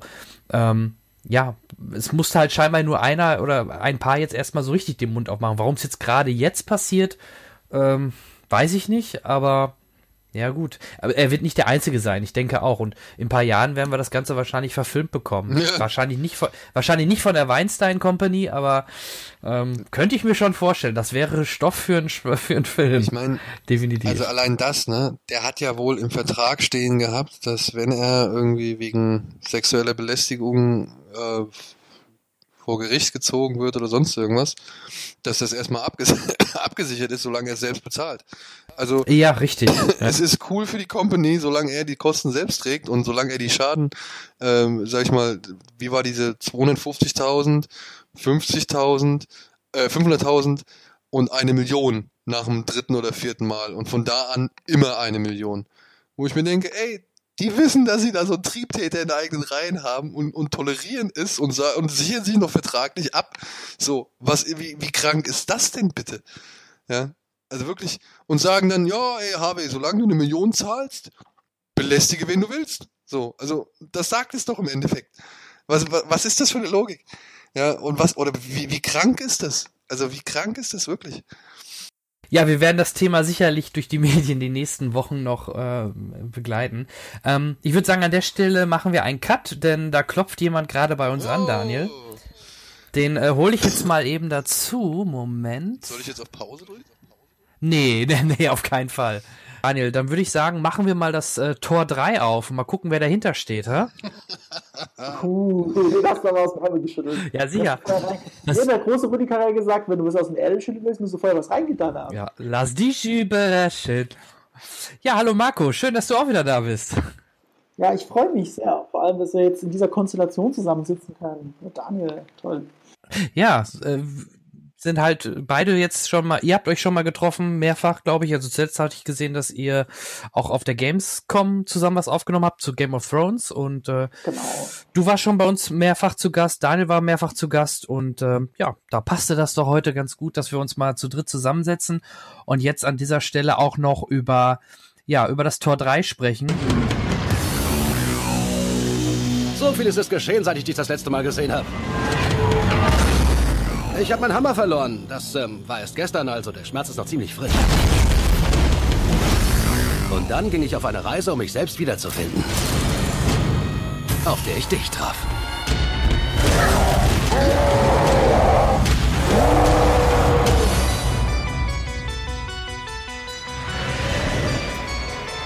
Wo sind wir? Das wirst du nicht glauben. Hela, die Göttin des Todes, hat Asgard überfallen. Oh, wie mir das gefehlt hat. Und wir haben gegeneinander gekämpft. Habe ich gewonnen? Nein, ich habe gewonnen. Ganz einfach. Glaube ich nicht. Doch, auf jeden Fall. Asgard ist tot. Und es wird wiedergeboren nach meinen Vorstellungen. Ich dachte, ihr freut euch, mich zu sehen. Wir müssen sie hier und jetzt aufhalten, um Ragnarök, den Kampf der Götter, zu verhindern. Das Ende von allem. Also stelle ich ein Team zusammen. Wie in alten Zeiten. Überraschung! Das wird ein Riesenspaß. Hallo! Hi! Er ist ein Kämpfer. Und los geht's! Ich bin weder Königin noch Monster. Ich bin die Göttin des Todes. Welcher Gott warst du nochmal?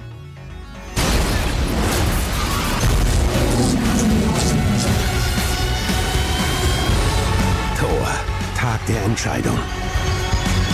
Wir sind uns sehr ähnlich, du und ich. Einfach zwei hitzköpfige Trottel. Ja, ähnlich. Hulk ist wie Feuer, Thor ist wie Wasser. Naja, eigentlich sind wir beide wie Feuer. Hulk ist wie ein echter Feuersturm. Thor ist wie eine lodernde Glut. Und äh, Daniel hat es vorher schon angekündigt, er wird sich gerne ein bisschen streiten. Also vielleicht so ein bisschen, bisschen Hulk und Thor selbst. Ähm, wer welche Rolle da einnimmt, das dürft ihr äh, wer welche Rolle äh, einnimmt, dürft ihr gerne entscheiden. Ähm, ja, ich überlasse euch mal das Wort an der Stelle. Ähm, ich bin halt generell, also für, für zur Info, ich habe den Film noch nicht gesehen, fand den Trailer in Ordnung, ähm, aber ich kann, kann mir noch nicht so viel vor, ich, also gefühlt würde ich sagen, der Film geht mehr in die Richtung Guardians, so vom Humor her und alles, ähm, vielleicht auch von der Optik und weil es halt komplett nur noch, glaube ich, laut Trailer im Weltraum oder halt in, auf anderen Planeten spielt.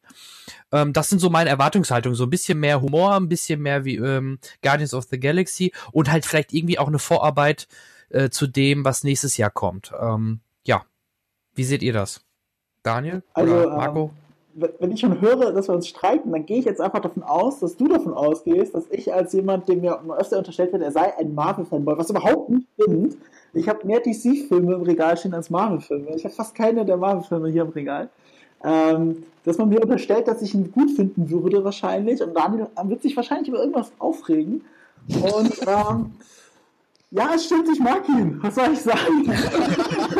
aber, aber, großes Aber, wir waren in der Presseverführung, war ich mit mehreren Kollegen und äh, mit mir äh, mein Lieblings-Mitkinogänger, der Walli, mit dem ich auch, also von IGN, mit dem ich äh, auch oft nicht einer Meinung bin. Und wir beide haben ihn, glaube ich, aus identifizierbaren Gründen sehr gemocht, wenn nicht sogar gefeiert. Und alle anderen von uns, und wir waren, glaube ich, fünf, äh, die anderen drei fanden ihn nicht so gut. Also sogar richtig enttäuschend. Gerade der Sebastian, auch IGN, der Chefredakteur, ist der größte Marvel-Fanboy unter dieser Sonne. Es gibt keinen Menschen, der ein größerer Marvel-Fanboy ist und er, und er mag diesen Film gar nicht. Und das finde ich auch deswegen besonders, weil ich ja derjenige bin, der immer damit aufzieht, was für ein Marvel-Fanboy er ist. Also nicht ich bin der Fanboy, sondern er. Also ich ich ziehe ihn auch damit auf, dass ich der Meinung bin, dass kein Mensch auf dieser Welt Thanos geil findet. Nur er. Und er mochte ihn nicht. Und ich, ich würd, ich, mich würde eher interessieren, woran das liegt, dass manche Menschen ihn gerade für das, was er ist, glaube ich, sehr mögen und andere wiederum für gerade für das, was er ist, nicht mögen.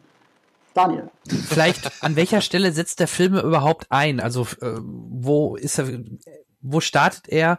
Welche Zeitspanne? Worum geht's grob? Also ohne zu viel natürlich ins Detail zu spoilern, aber vielleicht kann einer mal kurz so ein bisschen was zusammenfassen, worum es in diesem Film überhaupt geht. Also der Film setzt halt nach Ultron und Tor 2 an, wenn ich das jetzt richtig äh, verstanden habe. Denn irgendwann im Film wird mal gesagt, ähm, es ist ja kein Geheimnis, dass der Hulk im Film drin ist das hat man ja jetzt nun mal durch die Trailer und so mehrfach gesehen. Finde ich auch schade, dass sie diesen Moment vorweggenommen haben.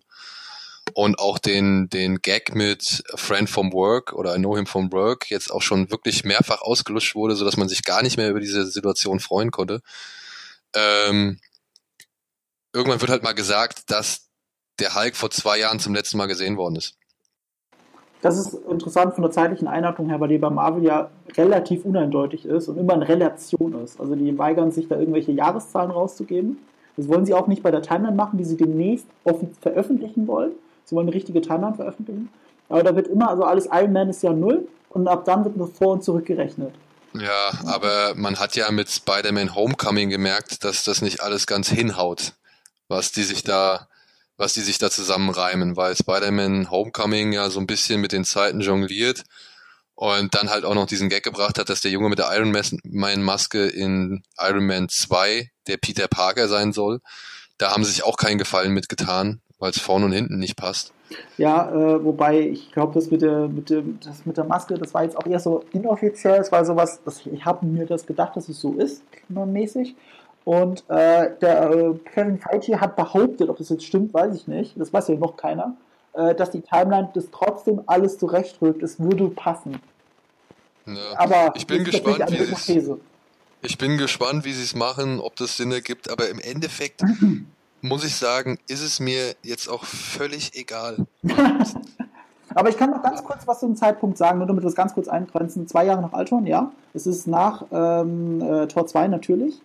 Und es ist nach, ähm, ach, fuck, wer ist aber? Doctor Strange. Der taucht da ja drin auf, ne? Der taucht ja auch drin auf. Das sieht man, glaube ich, auch in irgendeinem Trailer habe ich das gesehen, ne? Aber da, auch da wieder, wie, wie soll da Doctor Strange reinpassen? Egal.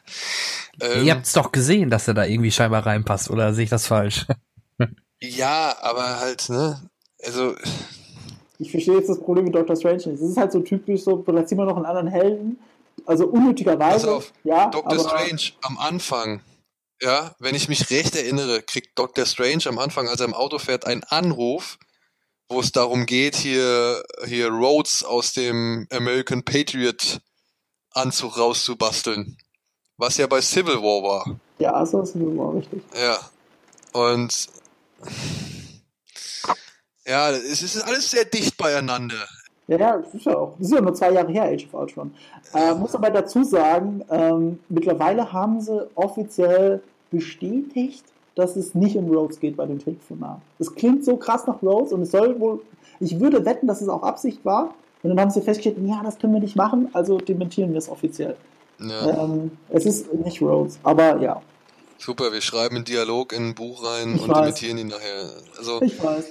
Wir sind normalerweise ein bisschen mehr Kontinuität von Marvel gewöhnt und äh, bei den Sachen, auch gerade mit dem Crossover, mit äh, ähm, was ist es dann, Sony für Spider-Man, äh, merkt man schon, dass sie ein bisschen schwimmen.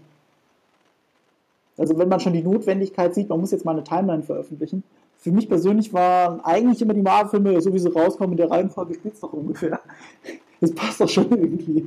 Aber anscheinend ist das wohl doch wichtig, ja, und auch ein Thema. Aber ehrlich gesagt ja. sehe ich da jetzt kein Problem für Tor. Also ich finde jetzt nicht, dass es groß was damit zu tun hat. Naja, ich, also ich sehe jetzt auch nicht insofern ein Problem für, wie sich Tor zeitlich einordnen lässt, aber was ich halt so ein bisschen problematisch sehe, ist halt, ähm, also was ich schon direkt problematisch zu Beginn gesehen habe, ist halt, wenn Thor nach einem Einsatz irgendwo auf einem Höllenplaneten, den er erfolgreich erledigt hat oder absolviert hat, dann direkt zurück nach Asgard kommt und dort wohl zum ersten Mal ist, seit er den Planet oder Asgard äh, ähm, in Tor 2 verlassen hat.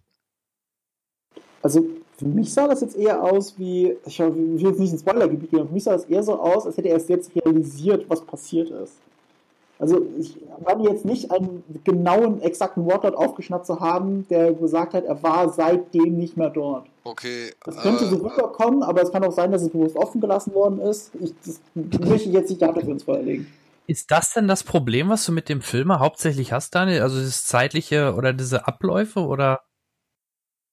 Nö, nö. Ach, mein Problem, ich habe ich hab eigentlich doch ziemlich viele Probleme mit diesem Film ähm, von denen ich gar nicht gedacht hätte, weil, und das kann ich auch wirklich ganz problemlos zugeben, das ist ein bunter, unterhaltsamer, wirklich witziger äh, Film, ja, der auch gerade vom Comedy-Timing her richtig doll sitzt, ja, und der ausgelassen ist, der auch den typischen Krawall bietet, aber und das ist halt, finde ich, die Krux an dem Film, der genau das so gut macht und so übertrieben macht und von all diesen, sage ich mal, positiven Zutaten zu viel bietet, auf das ich ihn einfach nicht mehr ernst nehmen kann. Ich kann ihn wirklich nicht mehr ernst nehmen. Das ist für mich ein Kostümball mit äh, LSD-Bohle und Jeff Goldblum hat direkt mal zwei Gläser gesoffen. ja. Das hast du schön beschrieben. Äh, und ja das ist, wie gesagt, was Waititi da macht, ist cool. Es ist sein Stil. Es ist super, dass Marvel das auch so durchgedrückt hat. Und, oder beziehungsweise, dass, dass er das bei Marvel so durchdrücken konnte oder dass Marvel ihm die Freiheit gegeben hat oder Disney ihm die Freiheit gegeben hat, das zu machen. Er beweist auch abermals wieder, was er für ein super Situationskomiker ist, der auch ein Gespür für Timing hat und so weiter. Aber ich finde halt, und das ist halt dann kommt jetzt halt die nächste gro äh, große Krux zum Tragen. Dieser Film ist so auf die Situationskomik gemünzt und gestrickt, ja, dass das schon fast zum Konzept ausartet und dadurch alles andere meiner Meinung nach zu kurz kommt. Sei es die eigentliche Geschichte, die halt wirklich saudünn ist, ähm, sei es die Ernsthaftigkeit des restlichen Universums, ja, ähm, und sei es oder seien es einige Figuren an sich, weil ich finde, dieser Film lässt halt Loki echt zur Witzfigur verkommen. Ich finde auch nicht unbedingt einwandfrei, also alles einwandfrei, was er mit dem Hulk veranstaltet. Naja, und was er mit Thor macht, ist jetzt halt so das Beste, was er, glaube ich, aus Thor machen konnte, so, ja. Aber ja, ich, tut mir leid, ich saß in diesem Film und ich, ich konnte nichts mehr ernst nehmen. Es geht am Ende, vor allem am Ende, geht's halt nur noch um Pose und One-Liner. Und da gibt's sogar ein paar richtig eigentlich tragische Überlegungen drin oder ein paar, ein paar richtig ernsthaft, ernsthafte Überlegungen drin. Aber für mich hat in diesem Film, so was das Emotionale angeht, nichts funktioniert. Nichts. Eben weil halt einfach lustig ist. Ich, wie gesagt, es ist halt einfach ein riesengroßer Quatsch, ein riesengroßes buntes Knallbonbon. Und ähm, das ist für die Zerstreuung gut, aber nicht für den Rest des Marvel-Universums, meiner Ansicht nach. Ähm, ja, ich finde, du hast damit schon vieles zusammengefasst, was den Sebastian auch dran stört. Ohne dass ich mit Sebastian groß drüber geredet habe.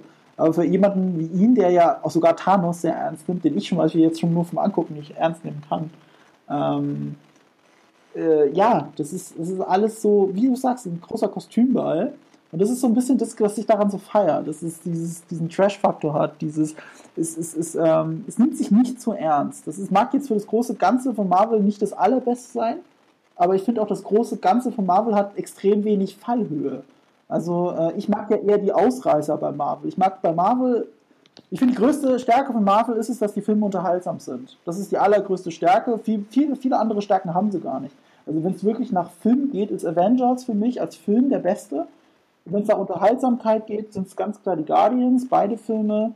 Ähm, es ist äh, von mir aus auch der Tor ist auch bei den besseren dabei und äh, sogar so ein Doctor Strange, den ich sehr unterhaltsam fand, der, den ich überraschend witzig fand. Das sind, dass ich so die Gründe, das sind immer die besseren Marvel-Filme für mich. Selbst ein Ant-Man, wo viel verschenktes Potenzial drin ist, dadurch, dass er unterhaltsam und witzig ist und nett ist, ist er bei mir bei den besseren Marvel-Filmen dabei, weil die Drama Dramatik bei Marvel kann ich nie so richtig ernst nehmen.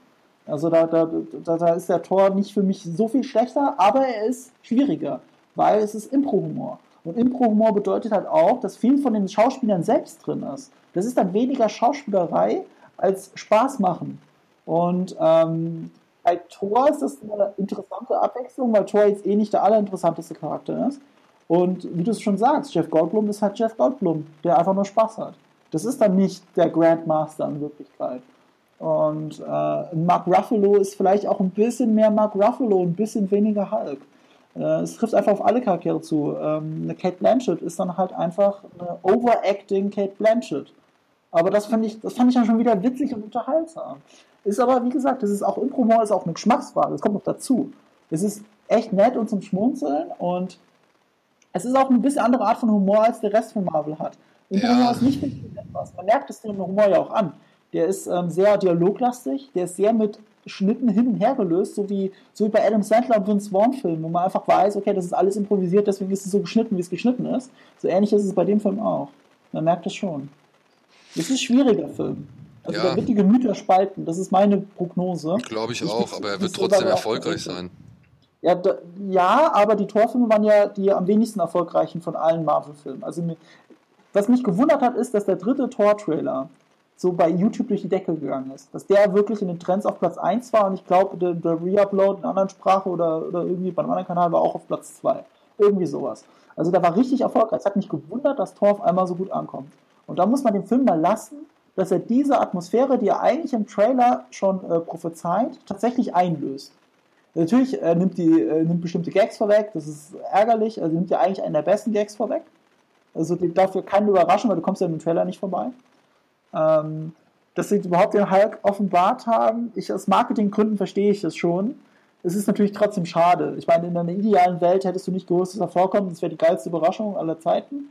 Andererseits, das hast du die Überraschung du einmal, danach nie wieder.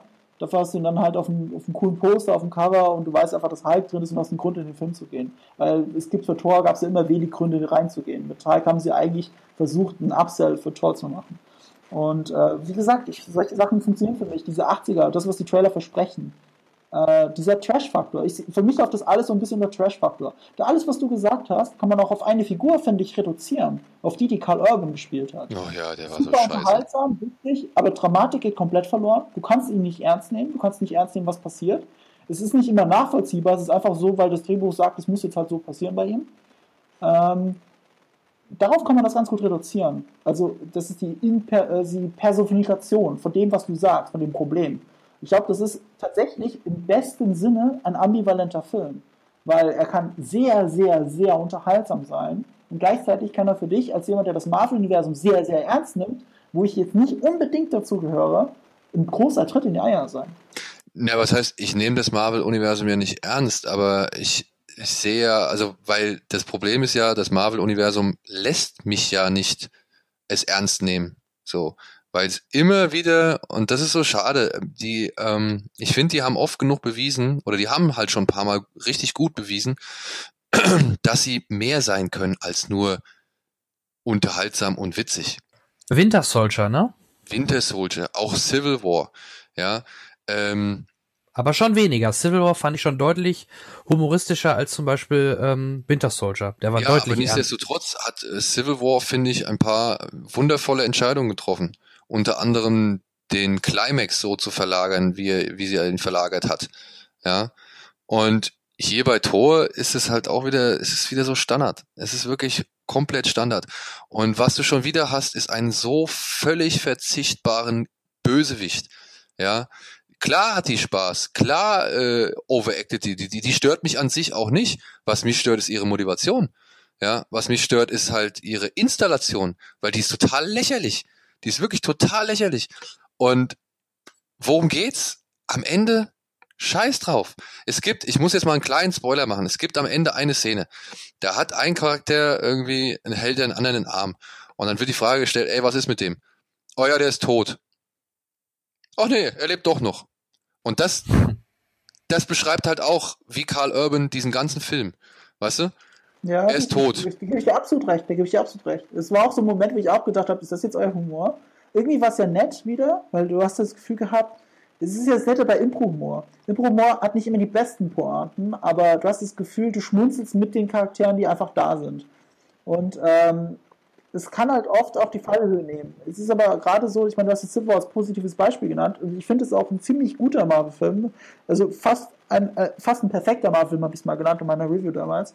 Er hat aber ein Riesenproblem für mich und das ist die fehlende Fallhöhe. Es passiert zwar politisch sehr viel, aber es passiert nicht de facto sehr viel. Ich meine, wenn du jetzt sowas wie ein Civil War Comic hast, dann steht am Ende nicht mehr alles so, wie es am Anfang gestanden ja. hat. Aber das, ist, aber das ist ja generell ein Problem, was ich ja mit dem ganzen Masterplan von Marvel habe. Dadurch, dass ich weiß, dass noch zwei Avengers-Filme kommen werden, muss ich mir keine Gedanken machen um die wichtigsten Figuren. Muss ich nicht. Ja, ja das stimmt jetzt nicht ganz, weil ähm, viele Komm. der Figuren, die Hast du wirklich bei Winter Soldier geglaubt, dass Nick Fury aus dem Film gekillt Nee, wird? überhaupt nicht, überhaupt nicht, davon rede ich gar nicht. Aber viele der wichtigen Darsteller, da rede ich auch von Robert Downey Jr. oder zum Beispiel Chris, äh, Chris Evans, äh, die haben nur einen Vertrag für den ersten Infinity War Film. Das heißt, der erste Infinity War Film könnte tatsächlich mal ein einschneidendes Erlebnis im Marvel-Universum sein. Ja. Weil sehr viele Ver äh, Verträge auslaufen. Gut, bei Robert Downey Jr. muss man dazu sagen, der verhandelt immer pro Film. Aber bei äh, Chris Evans sind ja, sind ja wirklich diese Verträge über mehrere Filme hinweg sind jetzt komplett ausgelaufen. Es sind noch keine neuen gemacht worden. Also da erwarte ich, erwarte aber auch von der Marvel einfach, dass sie da mal Nägel mit Köpfen machen. Ja. Ganz klar 68 äh, äh, Nebencharakteren machen und da stirbt nicht mal jemand davon. Also ab Phase 4 soll ja sowieso jetzt alles anders werden, oder? Ja, die werden auch langsam anfangen müssen. Ich meine, du hast ja auch den Winter Soldier. Weißt du, du kannst halt den teuren Schauspieler Chris Evans theoretisch durch den billigeren ähm, ersetzen. Und alle mögen ja den Winter Soldier. Ist ja nicht so, als würdest du jetzt äh, äh, ihn schlechter ersetzen quasi. Es Niemand ist ja auch, es ist ja auch, glaube ich, getreu der Vorlage, ne? Das passiert ja sowieso, glaube ich, oder? Ja, aber das hätte im Civil War passieren Ja, müssen. quasi. wobei am teuersten wird immer noch Robert Downey Jr. sein. Also ich weiß nicht, was. Er ist ja der beste, also pro Einzel, Einzel auf Einzelfilm gerechnet ist er der teuerste Ja, Schauspieler der das Welt. gehe ich, da gehe ich von aus. Äh, Gerade der Gag mit dem Tod, aber er sagt nicht im Englischen hieß Dead Jim, ne? Weil das ist doch unser Pille. Nicht, dass es so ein Meta-Gag war oder so, ne? Ach so, nee, nee, nee. Okay. Und aber auch das, ne? Diese Meta-Gags, ne? Die sind leider meiner Ansicht nach auch in Tor werden die überstrapaziert. Da gibt's, naja, weiß ich nicht, also so, weiß ich nicht, so augenzwinkernde Meta-Humor, der halt ein bisschen über die Filmrealität hinausgeht, so. Davon ist mir doch ein bisschen mehr fa- aufgefallen. Fällt mir jetzt aber ehrlich gesagt gar kein Beispiel ein. Also das ist mir jetzt nicht Oh, aufgefallen. ich hatte so ein, wirklich ein ganz krasses Ding war da gewesen. Ich mag, ich mag solche Gags auch nicht in so einem Universum. Wenn du ein geschlossenes Filmuniversum hast, darfst du eigentlich nicht darüber zu weit hinaussehen. Ist mir jetzt nicht aufgefallen. Ah, ich komme da noch drauf. Ich hoffe, ich komme da noch drauf. Aber mir ist ein so ein Ding, ist mir richtig sauer aufgestoßen. Und, ey, wie gesagt, man kann wirklich seinen Spaß mit diesem Film haben. Ich verstehe halt nicht so ganz, ähm, warum das die Marvel-Figuren sein mussten. Ja? Also ich glaube, hättest du den Film mit einfach ganz anderen Außerirdischen gemacht oder ganz anderen Superheldenwesen, die da keiner wäre keiner kennt, die reingegangen. begründet- da wäre keiner reingegangen, aber du hättest einen geilen Film gehabt. Aber das war ja der Vorteil jetzt von zum Beispiel von Guardians of the Galaxy. Die kamen ja, die hatten ja keine Connection zu den anderen Marvel-Helden. Und die haben ja dann diesen Humor eingeführt. Dieses Retro, dieses äh, total abgefahren. Hat, passt ja eigentlich nicht zum Rest des Marvel-Universums und es hat ja funktioniert. Weil es so eigentlich in Anführungsstrichen für sich selbst stehend ist, auch nach dem zweiten Teil. Ähm, jetzt versuchen sie natürlich langsam die Brücke Richtung Infinity War zu schlagen. Da war Thor eigentlich das perfekte Bindeglied.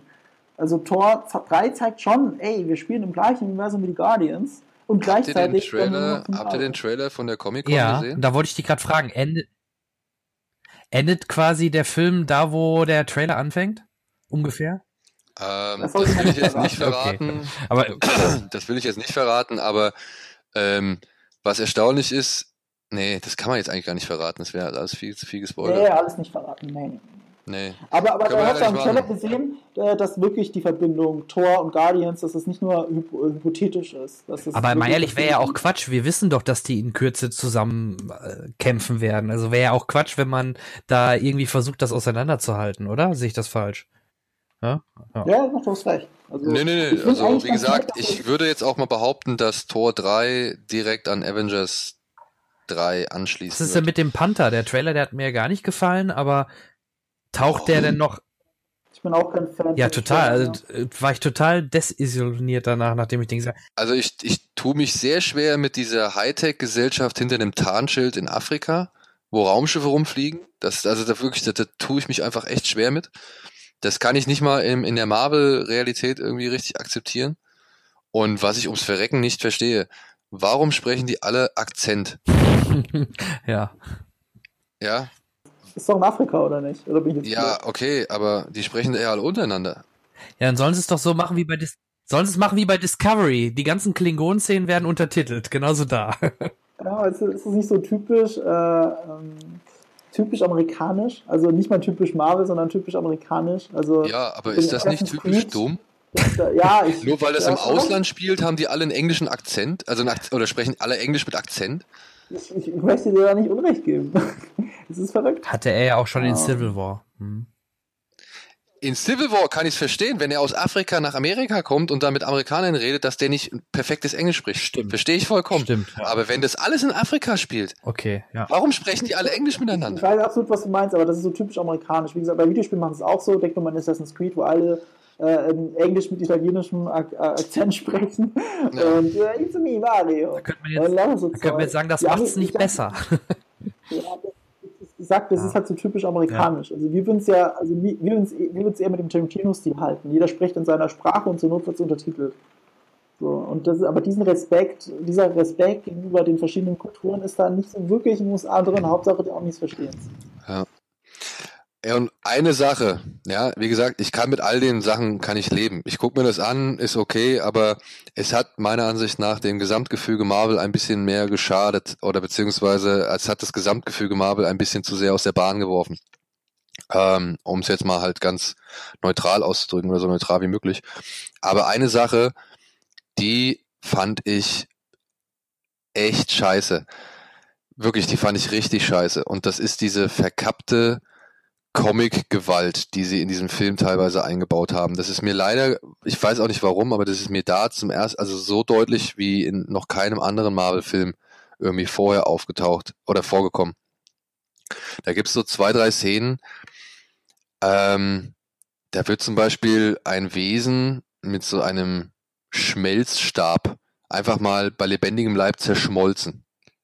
Ja, der geht zwar in Rauch auf, so, also man, da wird so viel Rauch drum gebaut, ähm, damit man das Ganze nicht ganz so sieht, aber der zerfließt dann halt einfach und endet als blaue Suppe auf dem Boden. Und ich finde das echt bedenklich mittlerweile, weil das ist ein scheiß fieser Tod und wäre das Zeug rot am Ende, dann hättest du dann R-Rated-Film. Und genauso scheiße finde ich wenn dann halt irgendwelche, weiß ich nicht, Zombie-Handlanger, jetzt scheiße, weil es ähm, getarnte Gewalt ist? Genau, weil es so getarnte Gewalt ist, weil es legitim ist, dass auch zum Beispiel, wenn ein Heimdall da mit seinem Schwert rumfuchtelt und einen äh, Zombie-Soldaten zerteilt, dass der Kopf, sag ich mal, in Zeitlupe äh, einmal durchs Bild fliegt für den 3D-Effekt, gefolgt von seinem Arm oder so. Ja, also da fliegen wirklich Körperteile durch die Luft und das geht in Ordnung, weil es CGI Zombie-Kriege in einem Superheldenfilm sind. Das geht auch bei Michael Bay in Ordnung, wenn er da die Wirbelsäulen aus irgendwelchen Transformers rausreißt und das grüne Flüssigkeit, Bremsflüssigkeit irgendwie durch die Gegend spritzt und so, ja, oder wenn da Schädel halt einfach in Zeitlupe minutiös auseinander filetiert werden, so. Ja. Ähm, wo ich mir immer denke, ey Freunde, das kann doch, also seht ihr das nicht? Das, das kann doch nicht irgendwie harmloser sein oder, oder weniger schlimm sein, als wäre da jetzt ein Mensch, den ich genauso auseinandernehme. Ja, aber das ist, das ist ja eine Grundsatzfrage. Das ist ja nicht mal Marvel-exklusiv, das ist ja, das trifft ja auf alles zu. Du sagst ja selber, Transformers. Das, das eben, das sage ich nicht, aber ich finde. Hat, hat ein T-Rex den Unterkiefer rausgerissen, wenn du dich noch an Peter Jackson erinnerst. Aber, ähm, also wie gesagt, das, das will ich auch gar nicht äh, Marvel exklusiv machen, sondern mir ist es noch nie so offensiv in einem Marvel-Film aufgefallen, wie jetzt bei Tor 3. Ja. Ähm, ich weiß nicht, ob es vergleichbare Szenen in anderen Filmen irgendwie vorher gab. Ist das jetzt schlimm? Also wie gesagt, also. also ich finde es ähm, nicht, ich find's nicht schlimm, ich finde es ätzend. Ich finde ich find's traurig, ja, dass also das. traurig, weil es versteckt ist. Genau. Äh, aber hast du, wer, ist das nicht auf einer anderen Ebene dann bei einem Dark Knight genauso traurig, dass er mit dem Schnitt auf PG-13 kommt? Ist doch gleichzeitig muss, richtet man, rechnet man es mir irgendwie an, dass es schafft, äh, in deinem Gehirn mehr auszulösen, also brutaler zu sein, als du es siehst. Aber er ist ja de facto brutaler. Also im Dark Knight würde ich einem äh, Jungen eher, eher einem Kind nicht zeigen, als jetzt zum Beispiel in Tor 3. Aber ist ein Dark Knight zum Beispiel nicht hierzulande ab 16? Hier, stimmt, hierzulande ist ab 16, du hast recht. Ja, dass die Amis kein Problem, die Amerikaner kein Problem mit Gewalt haben, das sehe ich ja ein, das weiß ich ja. Aber ich finde es, also ich muss es ja trotzdem nicht unbedingt gut heißen. Ja, ich finde das ja auch bei Transformers scheiße. Ich finde es bei Transformers sogar richtig vulgär. Ja. Und nur weil es halt Roboter sind, die am Computer entstanden sind, ist es legitim. Ja, ich finde jetzt nur, worauf ich auch hinaus will, ist, wenn ich jetzt Tor 3 jetzt mit dem Dark Knight ähm, vergleiche, ist für mich der Dark Knight natürlich viel brutaler und du hast ja recht, er wird jetzt ab 16 freigegeben und Tor 3 behaupte ich jetzt mal ab 12, ich habe jetzt nicht nachgeschaut. Ach, mit Sicherheit. Mit Sicherheit. So. Also es, es spiegelt jetzt auch irgendwie meine Vorstellung wieder. Es ist an für sich ach, krass, aber es ist für mich jetzt nicht so krass, dass es, dass es mich jetzt wirklich, weiß nicht, in irgendeiner Art und Weise jetzt besonders stört. Im Gegenteil, ich habe jetzt nur noch den Gag in Erinnerung, der sich daraus ergeben hat. Und das ist vielleicht das perfide daran, dass sich daraus halt ein, ein aus der Sache, dass sich jemand auflöst. Ja, aber weißt du, ich denke jetzt nur einfach mal im Sinne anderer Filme, die dann für ihre Gewalt irgendwie kritisiert werden und äh, oder auch zensiert werden oder halt höher eingestuft werden, die für eine gewisse Altersfreigabe kämpfen müssen oder ja, halt dann beschnitten werden. Ähm, ja, ich, ich weiß nicht, also ich, ich finde, dass Marvel-Filme kamen, kamen bisher auch ohne sowas aus. Weißt du?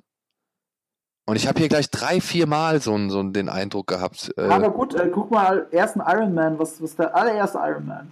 Also was Iron Man da teilweise, also, also zum ersten Mal in diese Terroristenhochburg geht, der, der macht halt mit Mini-Raketen, schießt er sechs Terroristen War das da schon Disney? Du siehst es nur nicht. aber, aber das ist für mich brutaler als das, was ich im Tor gesehen habe. Aber war es da schon Disney? Da hat er einen berechtigten Einwand. Das war, glaube ich, ja. Marvel allein. Ne? Also äh, stimmt, das ist allerdings richtig, aber es ist ja trotzdem ja, Teil des aber Universums. Natürlich hat man immer ja gesagt, mit Disney wird es eigentlich deutlich milder. Man hatte ja bei Star Wars die Bedenken wegen Disney, aber ja, aber, aber Iron Man 3 ist ja auch teilweise äh, auch nicht so ohne. Also wenn du mal wirklich drauf achtest, ich meine, es ist halt immer noch ein Shane Black-Film. Und, äh, und Robert Downey Jr. rennt auch mit einer Uzi, äh, also mit einer Mac 10. Ja, ich finde es ja auch gut, wenn es nicht zu äh, auf Kind gemacht wird. Aber ich, ich kenne jetzt halt das bei Tor 3 nicht, aber wenn, ja, ich muss mir das bei Tor 3 mal anschauen, ob mir das dann noch zusagt oder nicht. Daniel sieht da halt eher das große Ganze, aber das sind für mich verschiedene, also das ist halt schwierig. Ich möchte dem Film jetzt nicht vorwerfen, dass er in den, dass er, dass er die Bahn ausnutzt, die er ausnutzen kann. Und ähm, es spielt jetzt für mich ehrlich gesagt in der Bewertung nicht wirklich so eine Rolle. Nee, es spielt für mich. Es fühlt, aber, ja. Also in der Gesamtbewertung, ja, was heißt keine Rolle, aber ich, ich nehme es jetzt auch nicht als wirklich ganz großen Kritikpunkt. Ich sage nur, dass mir das aufgefallen ist und dass ich das ziemlich ätzend finde und dass ich es vor allem auch ziemlich ungewöhnlich finde für Marvel-Filme, weil es da bisher nicht vorkam. Und ich muss auch sagen, ich finde es auch ungewöhnlich für Waititi, weil der halt auch nicht von solchen, äh, sag ich mal, Elementen bisher gezerrt hat. Ja. Und wenn er irgendwas schmerzhaft inszenieren wollte, dann hat er es auch schmerzhaft inszeniert. So. ja, CGI-mäßig muss ich sagen, lässt dieser Film auch Luft nach oben. War interessant, weil teilweise hat er verdammt gute Animationen und Effekte gehabt. Andererseits, in einfachsten Disziplinen, in Anführungsstrichen, hat der Greenscreen komplett versagt. Ja. Also da war das Key richtig schlecht. Richtig schlecht. Ja. Und, äh, es, war es war witzigerweise so schlecht gekiet, dass es fast schon wieder 80er Jahre Trash war. Also das war schon fast wieder gut, in Anführungsstrichen, aber die haben es ja nicht durchgehend so gemacht. Das war ja nur in Szenen, wo es dir gerade dann auffällt, weil es nichts Außerirdisches daran gab. Das waren einfachste Szenen. Jede Gruppenszene in, dieser, in diesem Film, jede Gruppenszene mit, mit mehreren Asgards, also Asgardien, ach, ich weiß nicht mehr, wie das heißt, die Mehrzahl, ähm, mehreren Bewohnern von Asgard, sah nach Studio aus. Und es sah auch noch viel zu wenig, zu, viel zu wenig Statisten aus. Jede einzelne Szene. Das war schon merkwürdig. Ja, dann gab's auch mal so zwei Steintüren, die irgendwie umfallen. Da habe ich auch gedacht, Freunde, wen habt ihr denn da an die Animation gelassen? Äh, Das, das, so fällt doch keine Tür um. Erst recht nicht auf Stein. naja. Ich hatte den Eindruck dann so am Ende, die haben nicht nur gedreht in Australien, sondern auch alles produziert in Australien. Das kann ich mir jetzt nicht mehr erklären. Das kann gut sein. Und ich, aber ich, ich, also ich bin mir halt wirklich auch nicht sicher, ne? Ähm, der Film fußt ja halt nur mal auf zwei verschiedenen Comicreihen, die halt sehr populär sind, ja, und die aber halt auch alles andere als so heiter und ausgelassen sind, ja. Also, egal ob jetzt Ragnarok oder Planet Hulk, das ist schon, das sind schon bittere Stories teilweise, ja, und da werden auch keine Gefangenen gemacht. Und davon transportiert Tor 3, der im Original eigentlich Ragnarok reist, ähm, dessen deutsche Übersetzung auch wirklich Was fernab von Tag der Entscheidung irgendwie allem sowas? ist. Ja. Tag der Entscheidung. Also wirklich, da muss man, da darf man aber wirklich mal zu Recht den Verleih fragen, was sie sich dabei gedacht haben, so, ja. Also, dass sie Ragnarok nicht nehmen können, verstehe ich aus lizenzrechtlichen Gründen. Aber es gibt immerhin ein verficktes deutsches Wort dafür.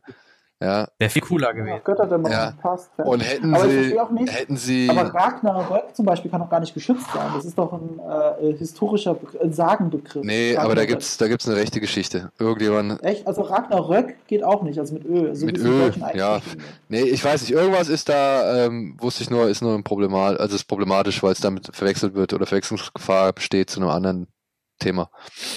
Habt Asylum den Titel schon gesichert? Wäre geil. Das wäre gut möglich, das ist bei Tor leicht. Aber wie, Äh, gut, dann ist es halt Götterdämmerung. Also es ist schon komisch, der Ja, Tag der genau. Entscheidung. Ich dachte erst Judgment 2, Day ja. oder sowas. Also, aber ich glaube, es gibt auch niemanden, der rumrennt und stolz auf diesen Titel ist. Also ich weiß nicht, wie das zustande kam. Gibt Die sagen nur Tor stolz 3 drauf und gut ist, ne? und so ja, aber ich finde halt, so unterhaltsam und witzig und nett und alles ist und sympathisch der Film ist, äh, wie gesagt, er weist halt trotzdem all die typischen Marvel-Schwächen fast genauso stark auf, oder beziehungsweise all diese Schwächen genauso stark auf, für die Marvel, die bisherigen Marvel-Filme auch immer so oft kritisiert worden sind. Ja, ich würde sogar sagen, er überspitzt die Ja, ja genau. mehr. Das ist ja der Punkt. Also er ist ja, er nimmt sich ja noch weniger ernst, obwohl er durchaus dramatische Szenen hat, aber die sind nicht wirklich wi- gewichtig. Also ähm, ja, also wieder, ich kann wieder auf Karl Urbans Rolle sprechen das alles, alles, alle Probleme und auch vor, und aber auch tolle Sachen, die man in dem Film sehen kann. Das personifiziert er. Weil ich fühlte mich insgesamt einfach sehr unterhalten. Und ganz ehrlich, ich bin halt aus dem Kino gegangen. Ich habe ein Lächeln auf, den- auf den Lippen gehabt. Ich habe mich daran erfreut, was ich gesehen habe. Und ich würde diesen Film gerne auf Blu-ray haben wollen. Und ich, wie gesagt, in meinem Regal stehen kaum Marvel-Filme. Also wirklich fast gar keine. Wenn ich jetzt, ich sage, äh, habe ich schon gesagt, oder? Ja gut, ich, warte, ich, ich sehe es ja eh gerade. Es ist ähm, Iron Man 3, weil ich Shane Black Fan bin. Äh, es ist Ant-Man, weil ich den geschenkt bekommen habe, aber ich mochte ihn sehr. Und jetzt muss ich schon überlegen. Doctor Strange. Doctor Strange und Guardians of the Galaxy 1 und 2. So, das sind die Filme, die ich im Regal stehen habe von Marvel. Und Tor 3 wird sich definitiv. Und nicht die Avengers? Eins? Äh, wird, äh, den habe ich komischerweise nicht, weil ich, wo ich den eigentlich für den objektiv besten halte. Ich habe mir einfach noch nicht gekauft, den gab es immer auf Netflix, deswegen hatte ich keinen Grund, den zu kaufen. Okay. Ähm, Aber den halte ich äh, Vielleicht mal da dann Strich gleich drunter zu kriegen. Ähm, es gab ja noch eine Göttin dieses Jahr. Im Vergleich zu Wonder Woman, welcher hat euch beiden denn jeweils besser gefallen? Oder kann man das äh, überhaupt sagen? Ähm, Äpfel und Birnen, ganz ehrlich. Das wäre jetzt meine Antwort. No, nee, ich muss sagen, im Endeffekt hat mir Wonder Woman besser gefallen. Weil Wonder Woman fand ich halt von seiner Attitüde so schön altmodisch. Das fand ich einfach, fand ich ein bisschen ehrlicher, weil ja, der hat sich halt getraut, zu seinen Gefühlen zu stehen und ähm, da finde ich das irgendwie charmanter und, und angenehmer als ein Tor, der, weiß ich nicht, jedes Gefühl halt wieder mit der Pointe auflöst. So. Ich finde Wonder Woman ist objektiv bessere Film aber ich hatte mit Thor so viel Spaß, weil er dann halt doch meine Nerven gekitzelt hat. Ähm, und den will ich mir unbedingt ins Regal stellen. Bei Wonder Woman brauche ich das jetzt nicht unbedingt. Äh, dass es tatsächlich so ist, dass ich Thor besser finde. Ja, viel, vielen Dank. Ich bin sehr gespannt, weil ich, wie gesagt, ihn noch nicht gesehen habe. Ähm, in welches Lager ich denn dann gehen werde, ob pro oder contra. Ich kann es mir echt noch nicht ausmalen. Aber das ist, das ist tatsächlich ja, das ist das Interessante. Ich glaube, das ist der, einer der ambivalentesten Filme, die Marvel überhaupt rausgebracht mhm. hat. Also man könnte es bei Guardians vielleicht auch noch sagen. Das ist auch Hated or Love, nur die meisten lieben es halt. Also es gibt wenig, die den jetzt wirklich Das könnte bei Black Panther aber auch kommen. Also dass es da sehr starke unterschiedliche wow. Meinungen geben könnte. Also ich, also wenn es jetzt nach, nach Resonanz auf den Trailer geht, kann ich mir vorstellen, dass da eher die negativen Meinungen überwiegen und ich kann es verstehen, das könnte mich kaum weniger interessieren. Wenn da nicht Marvel dran stehen würde und ich, ich habe das Gefühl, ich muss den gucken. Ich würde ja jetzt nicht unbedingt ins Kino rennen. Also da habe ich noch nichts gesehen, was mich überzeugt. Nee, muss ich auch. Doch, ich habe ich hab auf der Comic-Con haben sie uns eine Kampfszene länger gezeigt. Eine längere Kampfszene in so einem Club. Und das war schon cool. Also das war jetzt nicht, das war schön dynamisch gefilmt mit ein paar Kameraperspektiven und Fahrten, die man so jetzt nicht erwartet hätte. Und auch echt so von den Choreografien und der Kreativität dabei. Da waren schon ein paar schöne ähm, Ideen dabei, halt, äh, die das Ganze aufgepeppt haben. Aber ja, also äh, bisher, was ich da in den Trailer sehe, macht mich nicht wirklich an. Ein Zauberer hätte mich ja auch nicht weniger interessieren können, muss ich dazu sagen. Und ich halte Doctor Strange für einen der besseren Filme beim Ja, aber die Trailer waren sehr ansprechend, fand ich jedenfalls zu Doctor Bei Strange. Doctor Strange? Ja. ja. das stimmt allerdings. Und bei äh, dafür sah es aber auch sehr nach einem Rip of Inception aus, was der Film in der Form ja gar nicht delivered hatte. Das war eigentlich ganz cool gemacht. Ähm, und äh, Black Panther, ich meine jetzt im letzten Trailer, der gerade erst rauskam, da war jetzt von Action, das Einzige, was mir in Erinnerung geblieben ist, aber negativ in Erinnerung, in Erinnerung geblieben ist, war eben dieser, dieser Salto über dem Auto oder was auch immer das war, in Zeitlupe. Und das, das, ich hatte ganz böse Matrix Reloaded Erinnerungen, als ich das gesehen habe. Das war es war nicht perfekt genug animiert. Es soll, es tut so, als würde es für offene Münder sorgen, aber das tut es ja gar nicht. Mhm. Wir sind jetzt im Jahr 2017, eine Zeitlupen-Salto und ein sich überschlagenes Auto unter, unter der Figur, das, das interessiert halt gar keinen Menschen, ja. Und ich hatte für einen kurzen Moment das Gefühl, ich habe genau den Shot schon mal in Civil War gesehen. War das ja, nicht die sind auf jeden Fall mit den Autos da gewesen, ne, durch den Tunnel und so. Vor allem, ja. es ist so hinlänglich, es ist auch wirklich so, so oder nicht so hinfällig, äh, wenn du halt weißt, dass sowieso alles am Computer entstanden ist, so, ja. Also, das kommt noch dazu. Dann ja. weiß ich nicht, wenn ich sehe, okay, da ist ein echter Typ übers Auto gezwirbelt, so, ja. Oh, okay, ich bin gekauft, hast mich sofort bei der, bei der Stange so. Aber da, der hüpft da an einem Hochhaus hoch und ist dann Spider-Man auf einmal und rennt da irgendwie äh, entgegen aller Schwerkraftsgesetze an der Wand lang und so. Ja, Nee, also dann, da, da, da habe ich auch mittlerweile keinen Respekt mehr vor. Das sieht ja gut, das sieht gut gemacht aus, so, aber. Ja, aber in dem Fall sah es ja nicht mal echt aus. Also in dem Fall war es ja nicht mal besonders gut animiert. Also da mache ich mir eher Sorgen bei Marvel, auch nach Tor 3, was da denn los ist. Äh, das sieht alles nicht mal so gut aus. Also es sah schon, das sah, das sah vor Jahren schon besser aus bei Marvel als jetzt. Ja, so langsam ist da halt auch die, die Luft raus, ne? Da kommt dann die Übersättigung, glaube ich, dann auch langsam wirklich mal Vielleicht ist es auch wirklich, dass da verschiedene Teams an verschiedenen Filmen gleichzeitig arbeiten. Also meine Vermutung, dass das in Australien produziert wurde und gar nicht hier, äh, bestätigt sich eigentlich, wenn du, so, du nachdenkst, Infinity wurde ja jetzt gerade gedreht und, und, da arbeiten ja auch gleichzeitig an den Effekten. Die können ja nicht alle Filme gleichzeitig ja, Vielleicht sind die alle bei Kann Infinity War die guten Leute, wer weiß. Würde mich nicht Ja, würde mich jetzt auch nicht wundern, weil das natürlich das Zugpferd sein wird, ne? Und ähm, ja, aber vielleicht so ein bisschen eine, eine Sättigung setzt schon langsam ein. Auch jetzt ein Justice League steht kurz bevor und da gibt's überhaupt keinen riesen Hype drum.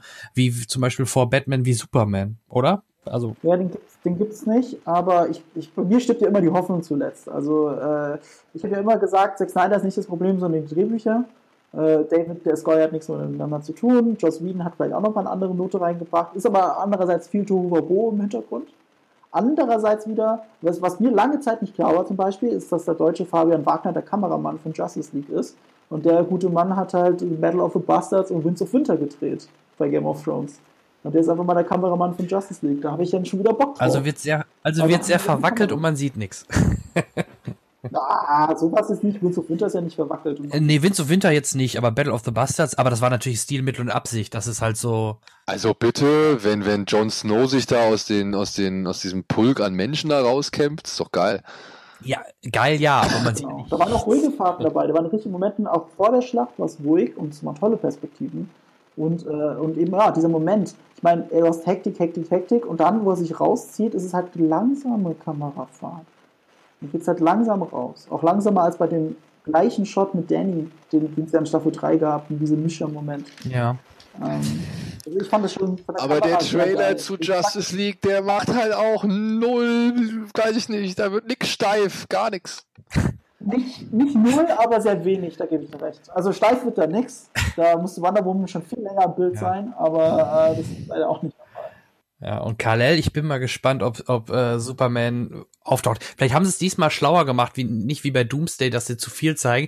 Vielleicht hat er sogar eine relativ große Rolle im, ich sag mal, letzten Drittel und sie zeigen davon absichtlich mal nichts. Das wäre ja vielleicht mal ein kluger Schachzug, ne? Wir sind ja eher an dem Punkt, wo überlegt wird, ob jetzt die Green Lantern vorkommen.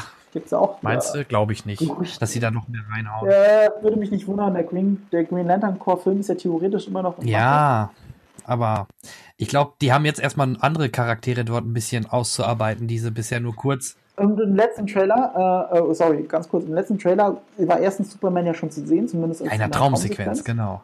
Und ja, aber da, zumindest ist, kommt ja schon mal, also die zeigen die nicht am Anfang und danach nicht mehr im Film, das kann man ja schon mal keiner erzählen.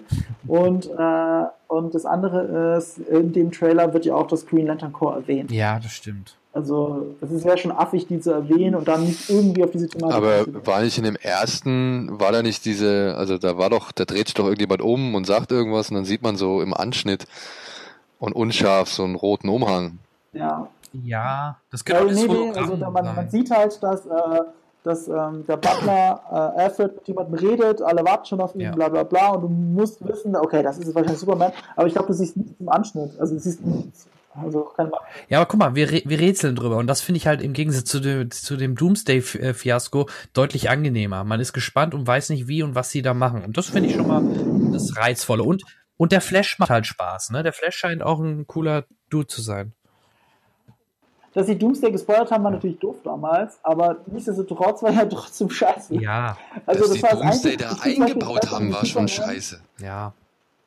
Wenn du es richtig gemacht hättest, hätte ich jetzt gesagt, ich meine, dass das Superman stirbt, war cool Ja. eigentlich. Äh, das, wie sie es gemacht haben, war halt unbefriedigend, weil alles, was mit Doomsday herum passiert ist, er selber sah nicht interessant aus und es war nicht gut inszeniert. Es war wirklich, es war so wie dieser, dieser Riesen-Samurai-Moment in Sucker Punch von Snyder. Wenn es um großes CGI-Wesen geht, das kann der nicht. Ich, ich finde ihn ja sonst super. Ich finde ja Batman wie Superman sieht unfassbar geil aus, bis auf alles mit Doomsday. Das sieht nicht gut aus. Der ganze Rest, ich, ich liebe es, wie es aussieht, auch wenn es mal zu viel CGI ist, aber da mag ich dieses Comic-mäßige, diese Referenzen an andere Comics, dass die Bildeinstellungen gleich sind und sowas. Ich, stehe auf sowas, ich stehe auf diesen Zack Snyder Porn. Aber, aber, aber nicht, wenn er große CGI-Wesen äh, ähm, ähm, inszeniert. das Aber kann er nenn den Film doch nicht Batman vs. Superman, wenn davon original nur fünf Minuten im Film stattfinden. Ja, das ist ja das Drehbuchproblem, von dem ich rede. Also das hat ja einfach David S. Goyer verkackt. Deswegen haben sie ihn ja auch nicht Batman vs., sondern wie Superman genannt. Das kommt noch dazu. Und im Nachhinein muss man sagen, Ja, ja, das war die richtige Entscheidung. Das Und Ja, wofür es steht das halt- wie? ist natürlich- Äh, wie äh, kann theoretisch auch und heißen, oder? ich habe es keine nicht so? Ahnung. Auf jeden Fall. Dass die nicht Ja, so viel so- gegeneinander battlen, fand ich gar nicht mal so tragisch. Vor allem, ich fand den Extended Cut deutlich angenehmer. Nur ab der Stelle, wo es dann dieses CGI-Überschuss mit Doomsday kam, da war ich dann, dachte ich mir, nee, komm, das hätte es wirklich nicht gebraucht. Ja. Ja, ist jetzt nicht gebraucht, aber, aber immer noch, die Story ist doof. Ja. Und äh, man kann ja nur darauf verweisen, was könnte Justice League besser funktionieren. David S. Goyer ist nicht mehr am Start, und dem Mhm. kommt halt die Story. Der andere Drehbuchautor, bei dem dann jeder mit den Ohren geschlackert hat, dass er Episode, fün- Episode 9 mitschreiben wird, ähm, ach fuck, wie heißt er nochmal? Äh, Scarfia oder wie Was sowas? ist mein Name? Der hat so einen italienischen Äh. Titel, glaub, Namen, oder klingenden Namen, meine ich. Das muss ich nachschauen, weil es peinlich ist. Der Buddy von Ben Affleck, der den Oscar gewonnen Der, hat. genau, der Drehbuchautor von Argo. Okay. Ich schaue ich schau jetzt nach, nur damit wir nicht über den Lieblingsporno reden. Ähm, der Typ ist ja auch erst dazugekommen, weil Ben Affleck es wollte. Und wenn man immer über Batman und Superman nachdenkt, welche Szenen waren die besten, das waren natürlich alle mit Batman. Und das lag halt daran, dass Ben Affleck berühmterweise im Kostüm selber sein Drehbuch umgeschrieben hat, weil alles scheiße fand. Und weil er noch seinen Buddy dazu geholt hat, um ihm zu helfen, die Szenen umzuschreiben. Ich meine, die Story war schon in Stein gemeißelt, da kannst du nicht mehr viel reißen, aber du kannst versuchen, die Szenen besser zu schreiben. Und das merkt man ja Batman wie Superman an. Wenn du einzelne Szenen rausnimmst, das sind ja durchaus starke Szenen. Nur in dem Gesamtkonstrukt, wie die Szenen aufeinander folgen, was die Geschichte ist, die erzählt wird, was die Plotpoints sind, das ist natürlich alles hanebüchener Bullshit. Und äh, deswegen habe ich immer noch Hoffnung für Justice League, aber Trailer alleine macht mich nicht an, das ist allerdings wahr. Und es geht ja heide weiter mit Aquaman und was Chris weiß ich. Ja. Chris Ja. Terrio. Aber immerhin, sie haben Justice League nicht mehr in Part 1 und 2, ne? Das gibt's gar nicht mehr jetzt, ne? Das, was sie an äh, eigentlich angedacht hatten, ne? Es gibt jetzt aber erstmal nur Justice League.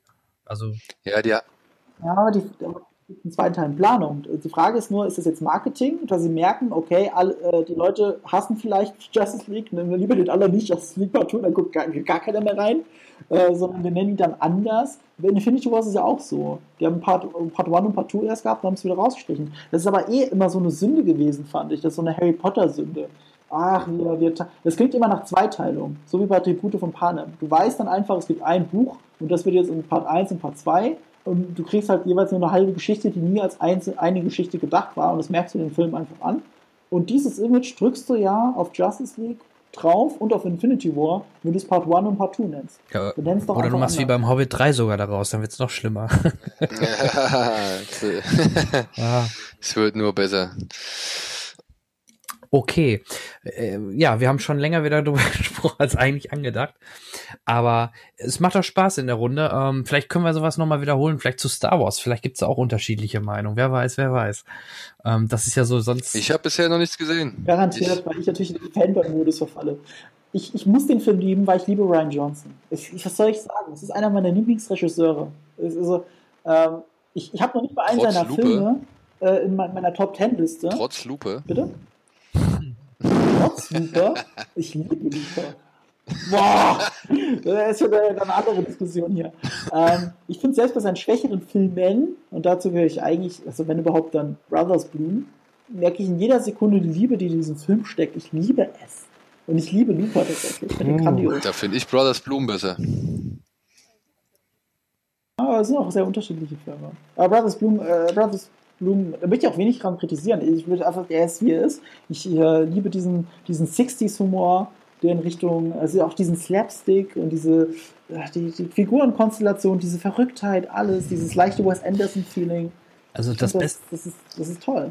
Und ich, Also ich finde das Beste, was er gemacht hat, in meinen Das Augen, waren wirklich äh, die Breaking Bad Folgen Fliege und Ozymandias. Also das war für mich so seine Highlights. Ja gut, das sind ja auch die zwei, die zwei Herzenfolgen mit, äh, also Ozymandias ist ja auf jeden Fall, ey, Ozymandias hat mir so die Schuhe ausgezogen, ey, da saß ich mit runtergeklappter Kinnlade da irgendwie, als ich das gesehen habe. Das war echt mies. Und Fly ist halt so nervenzerreißend. Man hasst ja die Folge. Es ist ja die schlechtest bewerteste Folge, glaube ich, bei IMDb von Breaking Bad. und, und das passt ja auch so gut, diese, dieser Gegensatz. Ozymandias ist, glaube ich, die beste oder eine der bestbewertetsten Folgen.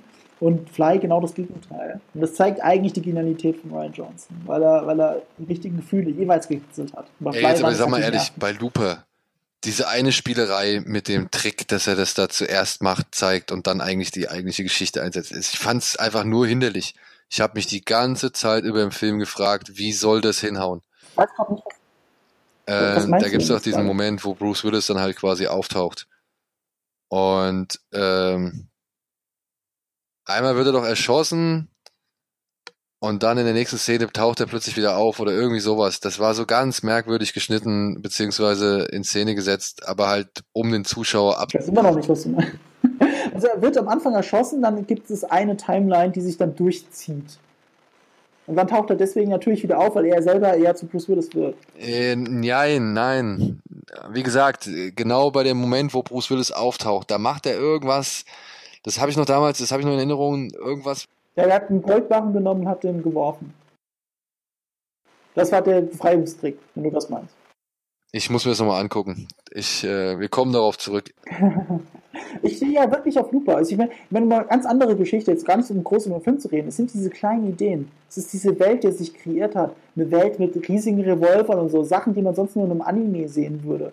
Diese Kreativität, die nicht irgendwo direkt abgeschrieben ist, die wirklich so, so neu und eigen ist, wo dann Jeff Daniels, äh, der Hauptfigur, sagt, äh, ey, ich komme aus der Zukunft. Wenn ich dir sage, du solltest in Shanghai leben, dann geh gefälligst nach Shanghai solche Geschichten, das ist, das ist einfach, der holt mich ab. Diese Ideen, das ist einfach so Terminator 2 ähm, weitergedacht. Du, wie gesagt, ich finde den Film ähm, bis, zum, bis zu einem Punkt auch echt geil. Aber ab da finde ich ihn halt. Das ist, wenn. Da wird quasi ähm, hier Joseph Gordon-Levitt, der wird halt ja, losgeschickt, um Bruce Willis umzu. Also, ja, was heißt relativ am Anfang? Also erst, zuerst der Blockpoint, oder? Nee, da kommt ja vorher kommt auch noch die ganze Geschichte, wo der eine Typ da auseinanderfällt, oder nicht? Ja, das ist alles im ersten Drittel. Ja, genau.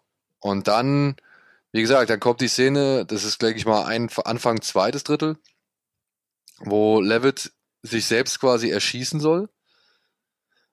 Und, aber ich meine noch in Erinnerung zu haben, er zeigt das zweimal. Und einmal macht er irgendwie, der ja, macht da also, irgend so einen Trick, im, Prinzip zeigt das zweimal, weil. Also, so viel kann man sagen. Oh Gott, ja, scheiß drauf. Es ist ja nicht wirklich Spoiler, der Film ist auch alt genug. Leute, guckt den Film.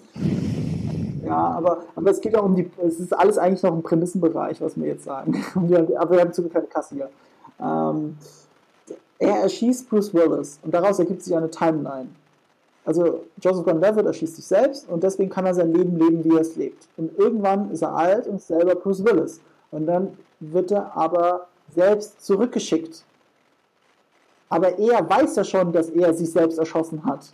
Und deswegen macht er es anders. Plus, er kommt gar nicht gefesselt rüber, weil er weiß ja, dass er da auf ihn gewartet wird. wird. Er, er, kommt ja gar nicht so an, wie er hätte ankommen sollen. Ja, und. Deswegen hat er die Möglichkeit, sich zu befreien. Aber da, da ist für mich der Knackpunkt irgendwo verborgen. Da war irgendwo ein Stolperstein, über den ich einfach gedanklich nicht hinweggekommen bin. Das ist interessant, aber da habe ich jetzt nicht so gesehen. Aber andererseits, Zeitreisen, das ist ja immer das Problem. Bei Zeitreisen findest du immer was, wenn du nur lang genug suchst. Und dann kann man immer am Ende alles darauf reduzieren, dass nach naja, der Relativitätstheorie sowieso keiner reisen kann. Also, ich musste, ich musste ja, also das Ding war ja, ich bin da, ich musste ja nicht lange überlegen. Ich habe ja einfach nicht äh, den einen Schritt weiter gefunden, der mir irgendwie das, äh, das logisch irgendwie erklären kann. Und dann fand ich es verwirrend, als er am Ende ja, so, das ist mach ruhig. Soll ich das sagen? Als am Ende die Entscheidung trifft, die er trifft und dann genau. passiert, was passiert. Weil er sagt, er, er hat dieses, er hat diese, dieses Kind, er hat das alles schon gesehen, wo ich mir gedacht habe, Moment mal, was soll mir das jetzt sagen? Ja, sieht er das jetzt gerade selbst? Weiß er, dass er es selbst ist? Oder, oder was ist das jetzt der, der Ja, Fakt? das hat jetzt für mich nicht mehr bedeutet, als er hat jetzt klar gesehen, was eigentlich passiert, wenn das passiert, was jetzt passieren wird. also er hat es nur als, als so eine Art Vision, er hat es vorgestellt. Okay, ja, aber das war mir zu schwammig. Ja, das ist natürlich, das ist alles. Zeitreise halt. in dieser pseudo-wissenschaftlich-philosophischen Richtung. Und das ist ja der Punkt bei dem Film, warum ich ihn wieder mag. Also ich, ich sage nicht, dass der jetzt äh, alles logisch und realistisch ist, was ja eh Quatsch ist, weil es werden hier irgendwie mehrere Timelines aufgemacht und irgendwie beeinflussen sich gegenseitig, sind aber doch unabhängig voneinander. Äh, das ist ja genau wie, wie, keine Ahnung, ein Timecode, wenn die sie jetzt berühren würden, was würde denn dann passieren? Ähm, nee, es geht ja eben um diese, dieses Wissenschaftliche, welche Konsequenzen, äh, dieses Philosophische, was, welche Konsequenzen ziehe ich daraus, wenn ich Ryan Johnson hat es mal schön darauf reduziert, was passiert, wenn du wirklich die Möglichkeit hast, Hitler zu töten, als er noch ein Kind war. Und ist das die richtige Lösung oder nicht? Und, äh, nee, man wartet 20 Jahre und bringt nur mehr Geige gespielt. genau. ja. Ey, Freunde, Blitznews. Ja? Blitznews. The New York Times hat ein Interview oder einen Artikel veröffentlicht. Tarantino on Weinstein. Oh, oh shit, darauf war ich schon die ganze Zeit. Was sagt er? I knew enough to do more than I did. Das hört sich nicht gut an. Nee. Ich, ich, äh, hier, warte mal, hier ist gerade was in Anführungszeichen. I wish I had taken responsibility for what I heard, he added. If I had done the work I should have done then, I would have and do, nee.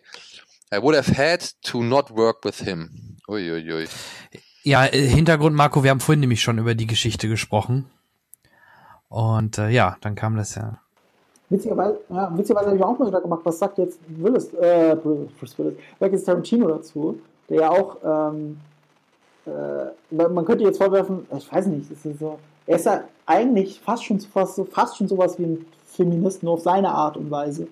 Frau, starke Frauenrollen, er beschäftigt viele Frauen, immer die gleichen Frauen auch, Darstellerinnen, auch hinter der Kamera ganz viel.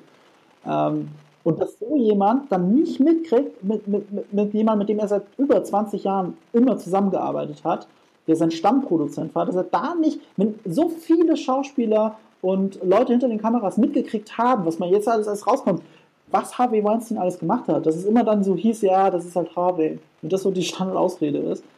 Äh, dass er dann schon nicht lange seine Konsequenz, Konsequenzen gezogen hat, das hat mich schon sehr gewundert. Und jetzt bin ich überrascht. What I did was marginalize the incidents, she recalled, saying he wrote them off as mild disbehavior. Anything I say now will sound like a crappy excuse. Das klingt so in diese Richtung. Ich habe halt gehört, dass er jemand gebeten hat, ihm beim Duschen zuzusehen. Und nee, das fand ich ich halt nicht so schlimm. ähm, ich glaube, da geht's auch hier um Mira Okay. Sorvino. Da muss ja auch was vorgefallen sein. Was ist da vorgefallen? Also ich glaube, die, die, die hat doch auch irgendwas erzählt, dass sie belästigt worden ist. Und Mira Sorvino war ja eine lange Zeit oder war eine Zeit lang ja mit Tarantino zusammen. Ja, Ach, okay, das müsst ihr ja wissen. ja muss er Ja. eigentlich, wollte ich gerade Ach, sagen. krass. Also Also ist in der New York Times, äh, wird zu dem Zeitpunkt dieser Aufnahme, ist es brandaktuell, wahrscheinlich wenn ihr das hört, ein paar Tage alt ist es nicht ja, mehr ganz so aktuell. Ja. Aber krass, oh, das lese ich mir gleich durch. Ey. Ich habe gedacht, Tropic Thunder mit ganz anderen Augen. Ich meine, Tom Cruise hat ja damals verarscht. Ja, ich finde halt, ich fand ja schon, äh, da gehen wir mal kurz zurück zum Mother, so spannend, dass äh, Jennifer Lawrence jetzt mit äh, Darren Aronofsky zusammen ist, ne? Also Aronofsky? Ist es jetzt offiziell? ich habe das überall gelesen, also keine Ahnung. Ist das ist das nur ein Gerücht? Ja, wenn du es überall gelesen hast, dann ist es überall Okay. dieses Gerücht. Ich glaube, die stehen nicht offiziell dazu. Aber wenn du die beiden nebeneinander im Interview sitzen siehst, hast du schon das Gefühl, okay, das ist jetzt der eine Mann, den sie anhimmeln kann als verrückte Schauspielerin. Also, ich weiß nicht mehr, wo es war, aber vor einiger Zeit, da hatte ich ein Interview mit irgendwelchen Hollywood-Leuten, Darstellern. Und ich weiß nicht, wer es war, aber es war, glaube ich, einer von den netteren Interviewgesprächspartnern, der meinte, ey, du siehst aus wie Darren Aronofsky. Ich so, ja, cool, Dankeschön. Und dann meinte er so, ey, you know, you know who's, who he's dating? Huh? You got game, man. Und so weiter. So. Und äh, da hat er schon, ähm, also der hatte, ich war, wer war das denn? Fuck. Es war irgendjemand Prominentes, sehr Prominentes, und er meinte halt schon so, ja, der ist, äh, der trifft sich jetzt mit Jennifer Lawrence, so, ja, also dementsprechend so. kannst du dich eigentlich glücklich schätzen. Hast du Fuck, wer war das? mal in letzter Zeit gesehen? Also der sieht ja mittlerweile aus wie ein junger Steve Jobs. Also Jobs hat teilweise so ausgesehen. Dieses äh, Hippie-mäßige und mit der Brille und allem, also nicht mehr zu unterscheiden. Also wie gesagt, selbst bei äh, ist jetzt kein Indiz, aber auch selbst, selbst bei Wikipedia steht, dass die liiert werden. Also pff, keine Ahnung, ob das jetzt irgend. Ja, nee, deswegen es sage ja ich es extra unter ja, Vorbehalt, aber ähm, keine Keine Ahnung. Ahnung. Da hatte ich es vielleicht auch her oder so. Bin da nicht, bin da nicht so Nee. involviert. Weil ist auch der Klassiker, dass bei Interviews immer dazu gesagt wird, keine Fragen zu unserer Beziehung. Das würde mich nicht wundern, also, weil das gäbe es sonst. Also ein Interview mit den beiden über ihre Beziehung habe ich noch nicht gesehen. Und da gab es ja echt viele Interviews. Aber Daniel, du bist ja auch nah an Hollywood dran und dein, dein Kollege, der, der Steven Gätchen doch auch. Hat da, kam da nie mal was rüber, so, so Vibes oder so? Äh, Steven, also wir hatten, wir waren, ich habe mit äh, Steven zusammen Tor 3 gesehen. Mhm. Der saß neben mir. War begeistert. Ähm, nee, der war auch nicht so völlig begeistert. So. Okay. Also, der sieht es ja auch meistens immer ein bisschen entspannter als ich. Ich bin ja immer noch so ein, äh, ich, ich, ich, ähm, keine Ahnung. Ja, ich gehe da, glaube ich, immer ein bisschen zu analytisch an die ganze Sache ran. Ähm, Aber der hat auch irgendwie, äh, Weinstein hat auch so ein, zwei Sätze gesagt. Der hat den schon wohl persönlich kennengelernt und privat erlebt. Mhm. Und äh, hatte auch nicht wirklich viel Positives über diesen Mann zu berichten. Das genaue, den genauen Wortlaut möchte ich jetzt hier nicht wiedergeben, weil ich möchte da das, Steven nicht. das, das sagt ja, also äh, es gab ja noch nie Positives über Harvey Weinstein zu berichten. also, also für das Sexuell ist es halt eine neue Dimension. Also, ich muss mal sagen, ne, wir haben Harvey Weinstein eine Menge Filme zu verdanken, die wir heute sehr verehren und abfeiern. Oh ja. Ja. Und wenn, wenn mindestens als Executive Producer, ja. Da hat er so naja, viel aber ohne. Miramax hätte es halt keinen Pulp Fiction gegeben. Ist halt Reservoir Dogs. weißt du? Kill Bill. Aber wo trennen wir denn? Ist schwierig. Ich meine, äh, ich finde auch Klaus Kinski noch kultig, aber ich kann auch nicht äh, an den denken, ohne es für zumindest sehr wahrscheinlich zu halten, dass die Vorwürfe seiner Tochter stimmen. Und äh, so gerne ich einen Woody Allen habe, ich, ich finde es immer noch creepig, dass er mit seiner Adoptivtochter Aber was ist mit Und ich Polanski? liebe, was Roman Polanski schon gemacht genau. hat, aber man kann nicht leugnen, dass der halt ein Zwölfjährige, was glaube ich, äh, unter Drogen, also unter Alkohol gesetzt hat, damit er mit ihr schlafen kann. Ich glaube sogar Analsex war es sogar. Also das, das ist, äh, das, das muss man sich auch mal vor Augen halten und trotzdem schlagen und prügeln sich die Schauspieler mit Woody Allen und Roman Polanski zusammenarbeiten zu können. Und ganz ehrlich, wenn ich Schauspieler wäre, ich würde eigentlich auch mit denen zusammenarbeiten wollen. Wo kneift man Auge zu und wo nicht? Jim Jeffries hat das mal ganz gut gesagt. Die, die die Besten der Besten sind in dem, was sie tun, denen verzeihen wir alles. Wir wissen, dass Elvis Presley eigentlich pädophil war. Als der mit seiner Frau zusammengezogen, der hat mit ihr schon äh, eine Beziehung gehabt, da war die unter 16 Jahre alt und kaum war sie 16, hat er sie geheiratet. Wir wissen das und wir verzeihen es ihm. Wir wissen, dass Charlie Chaplin genauso drauf war. Der hat es auch nur mit minderjährigen Mädchen, also hauptsächlich mit minderjährigen Mädchen zu tun und trotzdem lieben wir ihn für das, was er getan hat. Also nicht für das, sondern für seine Arbeit. Wir verehren ihn, wir drücken da einfach ein Auge zu. Da hat Jim Jeffries so schön gesagt, wie gut musst du in dem Ding sein, was du machst, damit wir es die Gesellschaft dir verzeiht. Harvey Weinstein ist nicht gut genug. Ist mit. Mel Gibson ähnlich. Der war auch scheinbar nicht gut genug, um das äh, verziehen zu bekommen. Oder guck den Tom Cruise an, da wird's verziehen, dass er in Scientology immer noch aktiv ist. Na gut, aber Scientology ist auch USA eine anerkannte Ja. Religion. Das muss man ja auch ein bisschen dazu Ja. sagen. Und ich, Ich weiß weiß, dass jetzt wir nicht alle momentan, ob man wirklich wissen, Scientology mit ist. sexuellen Belästigung gleichsetzt. Nein, nein, nein, das, Ja, das eine ist ja Nein. illegal, das andere nicht. nein, nein, sexuelle, Er ist einfach nur ein verrückter Gläubiger. Also ich meine, wenn wenn du jetzt so ein Rechtsaus... Mel Gibson hätte ja auch schon vorher dafür kritisieren können, dass er christlicher Fundamentalist ist oder sehr streng gläubiger Katholik, kann man jetzt auslegen, wie man will. Aber äh, dafür hätte man ja ihn auch kritisiert. Also, also wenn du jetzt Atheist bist, kannst du auch sagen, du spinnst noch. Und genauso kannst du es bei einem Scientologen auch sagen, weil Scientologen ist halt doch mal eine Nummer größer, klar, aber es ist trotzdem Religion. Und solange er mit seiner Religion mir nicht auf den Sack geht, und er ist ja jemand, der nicht mal in Interviews darüber reden will, ähm, kann ich ihm das äh, also eigentlich nicht vorwerfen. Der, der soll so blöd sein, wie er will. Äh, solange er ein guter Schauspieler, äh, solange er als Produzent und als Schauspieler weiter delivert, ist mir, an wen er anbetet, völlig egal. Walt Disney war auch ein schwerer Rassist. Ja, also, richtig. da hat auch Ah, das mehr ist, das, übrigens, ja, das ist, äh, also eigentlich geht es darum, dass er Antisemit ist.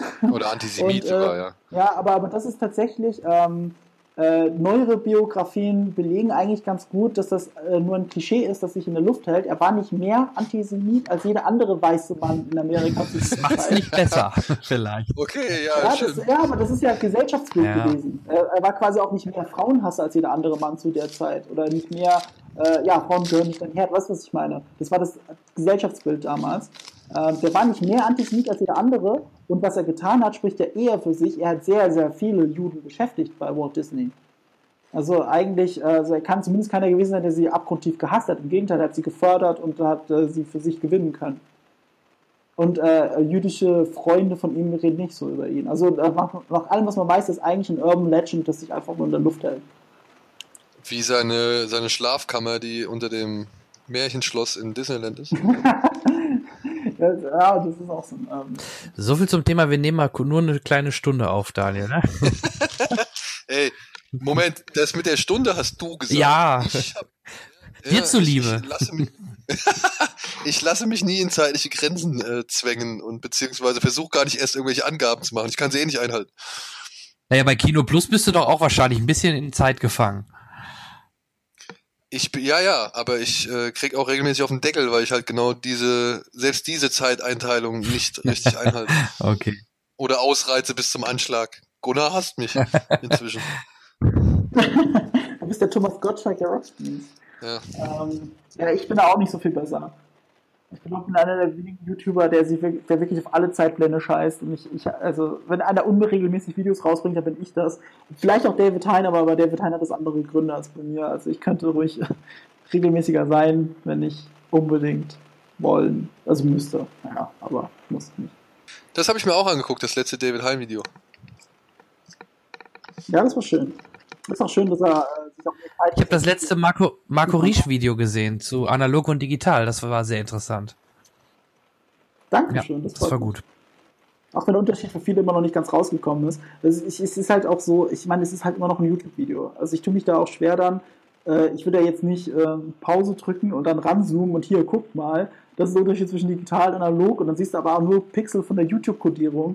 Das ist auch scheiße. Deswegen habe ich versucht, über das Thema an für sich und die Liebe dahinter zu reden und nicht über den direkten technischen So habe ich es auch verstanden, ja, ja. Und deine Videos sind halt, äh, ohne jetzt, äh, aber das weißt du auch, äh, die könnte man genauso in, in einer ähm, Kinosendung im Fernsehen so als Zwischenvideos oder Berichte halt äh, abspielen. Ne? Die, sind- die sind halt keine klassischen, äh, wie heißt der, Bam-Videos oder was auch immer da bei YouTube sonst so rumläuft. Ja.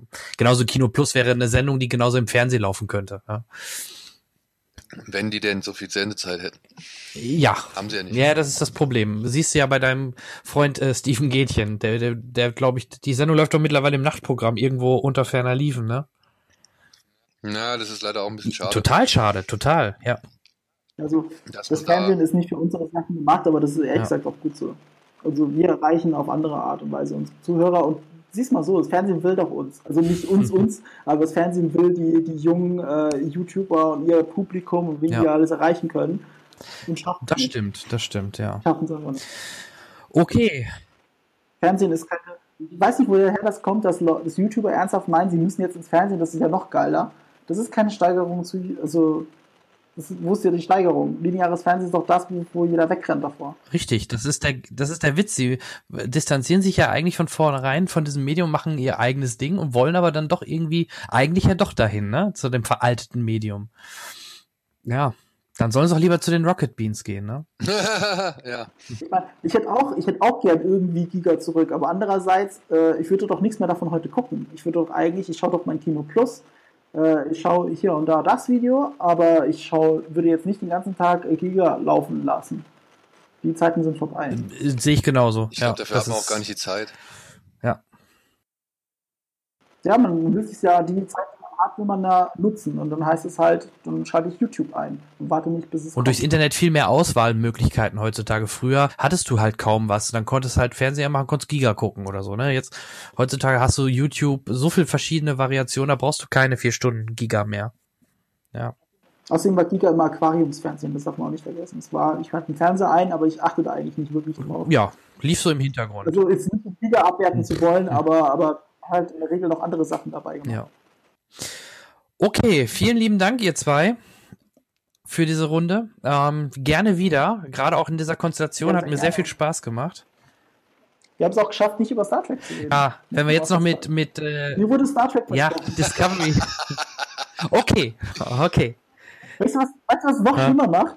Ich dachte, nach einer Stunde fertig, dann kann ich endlich die fünfte Folge Star Trek Discovery schauen, die ich seit Tagen vor mir herschiebe. Nö, es ist schon wieder vorbei. Kann ich wieder Gut, dass du es gerade sagst. Ich hätte dich sonst jetzt fast gespoilert. schon halb eins. Ah, schon so spät? Alter, ist das ja schon so spät. Ja, es ist schon so spät. Ich Ja. wollte noch eine Folge Mindhunters zu Ende gucken. Ja. Ich liebe ja. Mein Sohn ist schon in mein Bett gekrochen, da muss ich gleich hin. Ey, mein Sohn ist ganz heimlich rüber gesneakt in unser Bett. So. Ja. Das habe ich gar nicht richtig mitbekriegt. Meiner auch. Äh, das ist die, die Ratten, ey.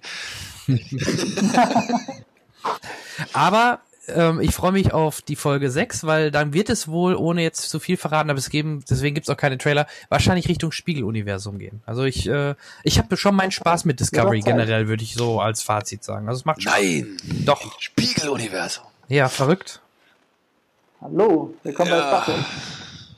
Ich habe keine Ahnung, es tut mir leid, ich habe noch, Noch nie von gehört, Spiegeluniversum, das gab's, gab's fast in jeder Serie. TOS, DS9, ja, was heißt fast nur TOS und DS9, oder? TNG nicht?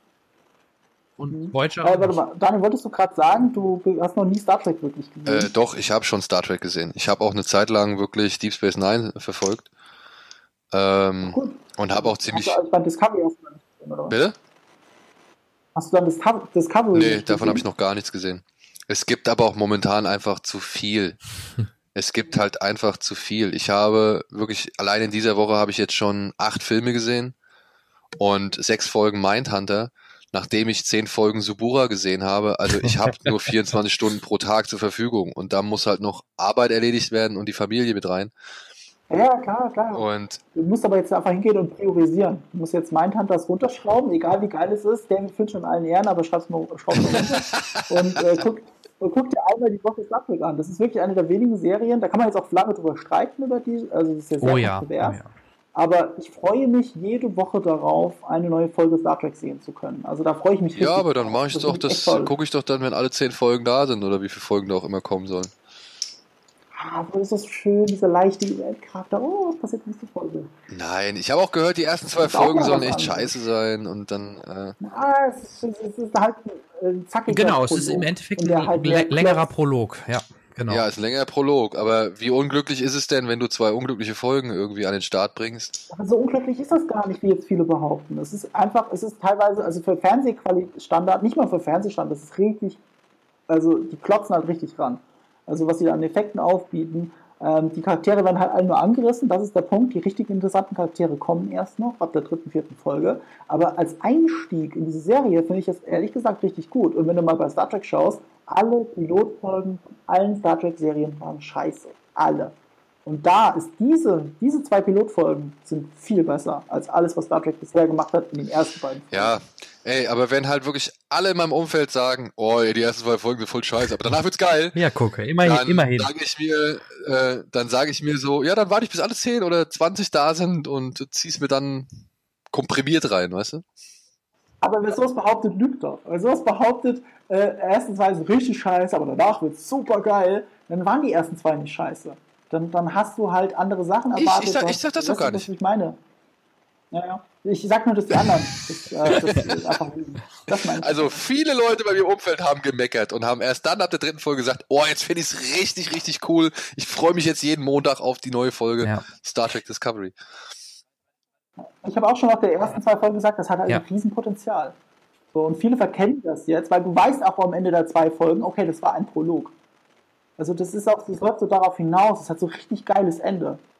Also ich finde das eigentlich schon für Piloten ehrlich gesagt richtig stark, wenn man ganz ehrlich ist, weil die mei- wenigsten Serienpiloten. Ja, sind so wobei, kreativ, da muss ich sogar deinen äh, Daniels Freunden recht geben. Ich finde die dritte Folge dann doch stärker, weil sie dann endlich auf die Charaktere aufbaut, die man dann auch im weiteren Verlauf der Serie halt äh, äh, kennenlernt. Ich finde den Chefingenieur super, den Captain, den Papa von äh, von Malfoy von Harry Potter oder hier äh, Cure for Wellness, den Bösewicht.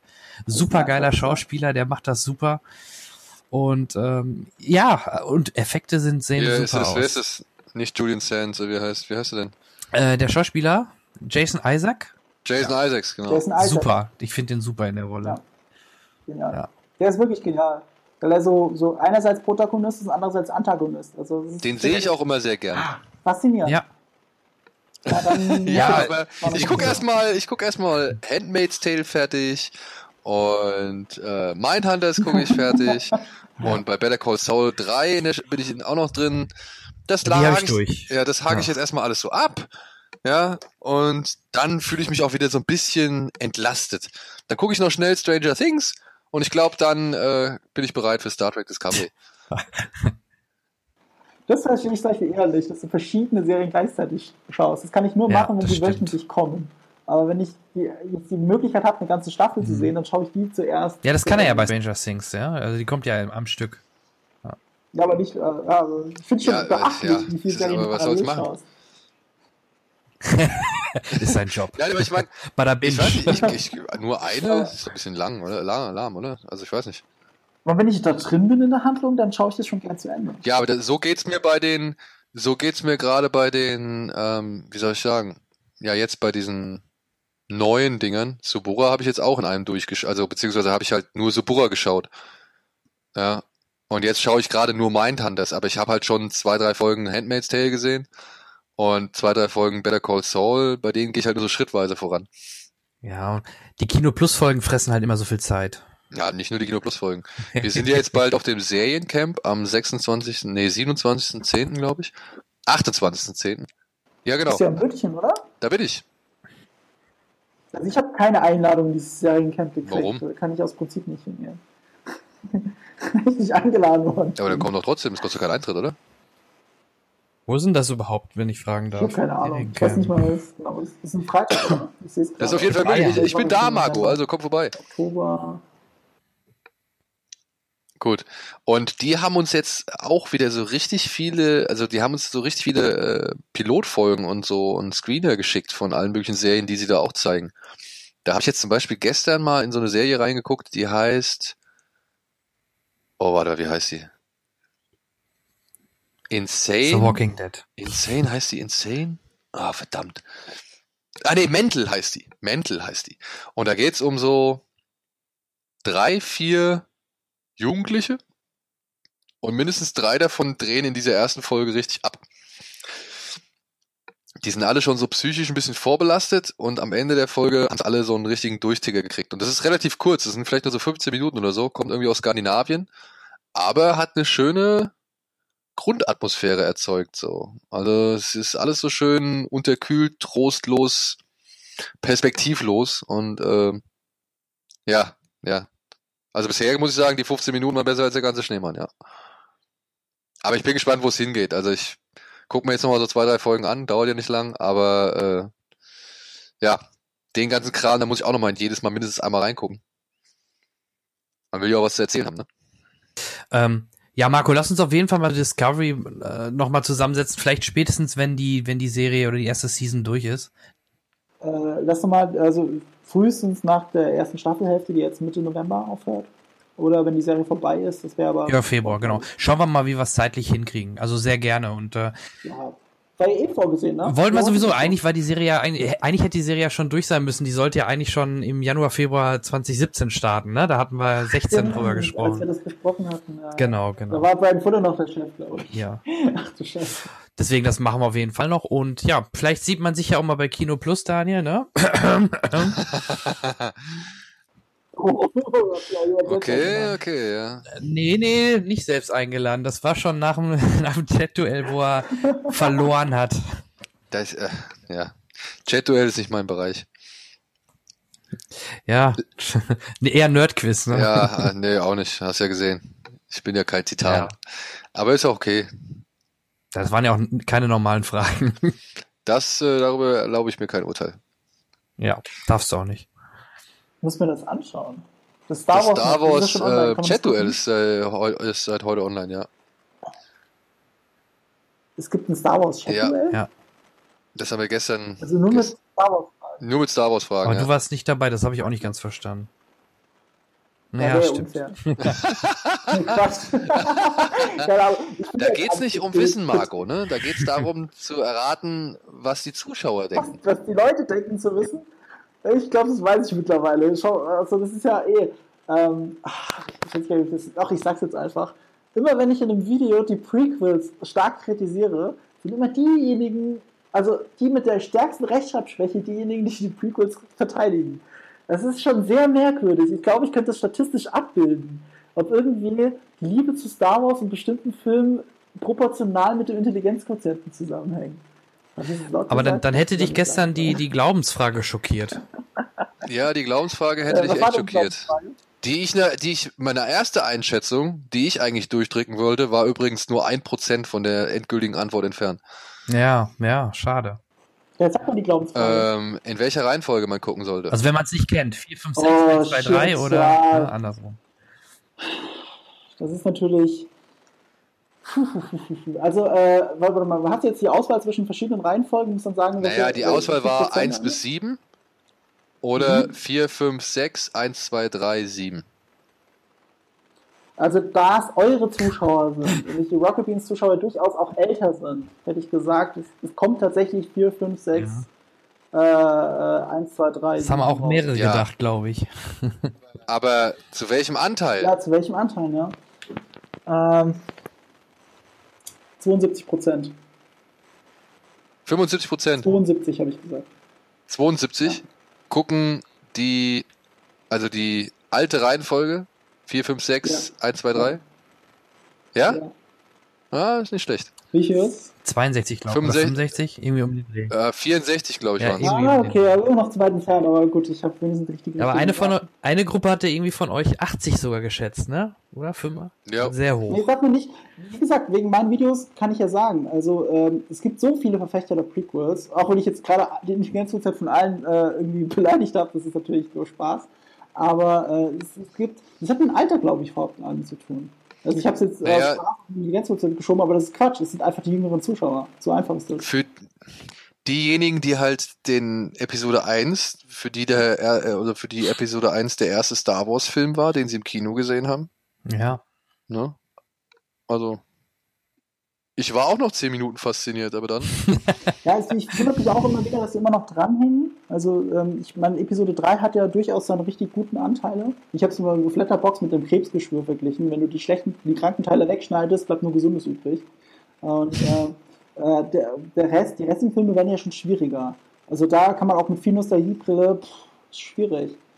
Ähm, sie sind einfach objektiv gesehen auch nicht so gut wie die alten. Und das hat dann nichts mehr mit altert gut oder altert schlecht zu tun.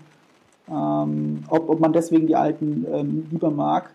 Äh, ich finde, die neuen sind, die haben viele Leute bessere Erinnerungen, als sie sind. Also mir kann keiner erzählen, dass er sich heute noch mit Freude durch Episode 1 quält. oder 2. Oder 2. Wobei 2 ja wenigstens ab dem Klonkrieg einigermaßen funktioniert. Also, das heißt, ab dem letzten Bild. Das Letzte auch. Szene, ja. Das auch. Das ist ja der beste Shot, das muss man ja noch dazu sagen. Ne, ich habe tatsächlich ab der Arena gemeint, wenn der Klonkrieg losgeht, aber auch nur äh, mit viel Wohlwollen. Ich glaube aber, wir sollten jetzt nicht mehr Star Wars das äh, Fass aufmachen. Ne? Ja, das, das fassen wir jetzt auch nicht mehr. Das können wir im Dezember machen.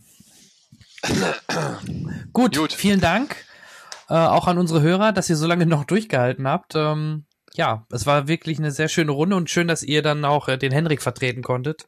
Und ja, vielen, vielen Dank. Alles klar.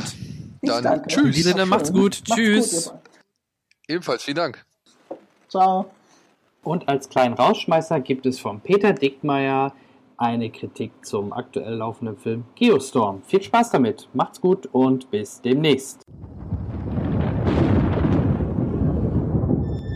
Um die Erde vor den Folgen des Klimawandels und Naturkatastrophen zu schützen, wird im Orbit ein weltumspannendes System von Satelliten installiert, mit dem man das Wetter kontrollieren bzw. selber machen kann. Maßgeblicher Kopf dahinter ist der Satellitendesigner Jake Lawson. Sie sind Jake Lawson? Der? Jake Lawson? Ja, er ist es wirklich. Aber zurück zum Thema. Also dieser Jake Lawson ist natürlich auch die erste Adresse, als die größte Wetterkontrollstation, sie heißt Dutch Boy, plötzlich beginnt das Gegenteil von dem zu tun, was sie eigentlich machen soll, nämlich gutes Wetter. Stattdessen überzieht sie den Globus mit einer ganzen Serie von Klimakatastrophen. Das sind zigtausend Unwetterszenarien und jedes beginnt an einem anderen Ort. Aber sie enden alle gleich. In einem Geostorm. Das übertrifft alles, was wir bisher kennen. Kleiner haben sie es nicht. Klar, dass jetzt echte Kerle gefordert sind, das Unheil abzuwenden. Das wohl nicht, wie es zunächst aussah, ein technisches Versagen ist. Wer auch immer dahinter steckt, will Dutchboy benutzen, um ganze Städte anzugreifen. Und sie tarnen ihre Angriffe als Fehlfunktion. Für den Family Touch muss sich Jake, um die Welt zu retten, aber erst noch mit seinem Bruder Max versöhnen, denn nur gemeinsam können sie die weltweite Katastrophe abwenden. Da sind einige klärende Gespräche vonnöten. Der Rest der sogenannten Handlung ist der übliche Hindernis-Parcourslauf gegen die Uhr, bei dem das Fotofinish keine echten Überraschungen parat hält. Aber bis dahin gibt es reichlich auf die Ohren und Augen mit einer Familienpackung an Schauwerten, die auf der Leinwand natürlich einen beeindruckenden Bums entfalten. Zur Kategorie Eye Candy gehört aber auch die Besetzung. Als männlicher Lead sorgt Gerard Butler in gewohnt maskulin markanter Art für Identifikationsfläche für das wohl eher männliche Zielpublikum. Während Jim Sturgis, der seinen kleinen Bruder spielt, beim weiblichen Publikum entweder für tiefes Seufzen oder Muttergefühle sorgt, je nach Baujahr der Probandin.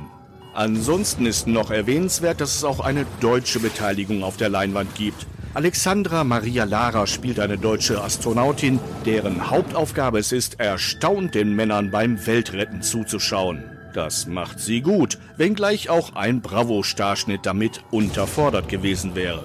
Dass Geostorm von vorne bis hinten wie ein Roland Emmerich-Film aussieht, ist auch kein Zufall. Schließlich hat Regisseur Dean Devlin während seiner Partnerschaft mit Roland Emmerich mehr als einen Film mit ihm gemeinsam realisiert. Also unterm Strich viel Getöse, Tempo und Zeitvertreib. Und das ist ja auch schon ganz schön viel für ein Kinoticket. Eine Nachricht ist bei dir angekommen? Es ist weit schlimmer, als wir dachten.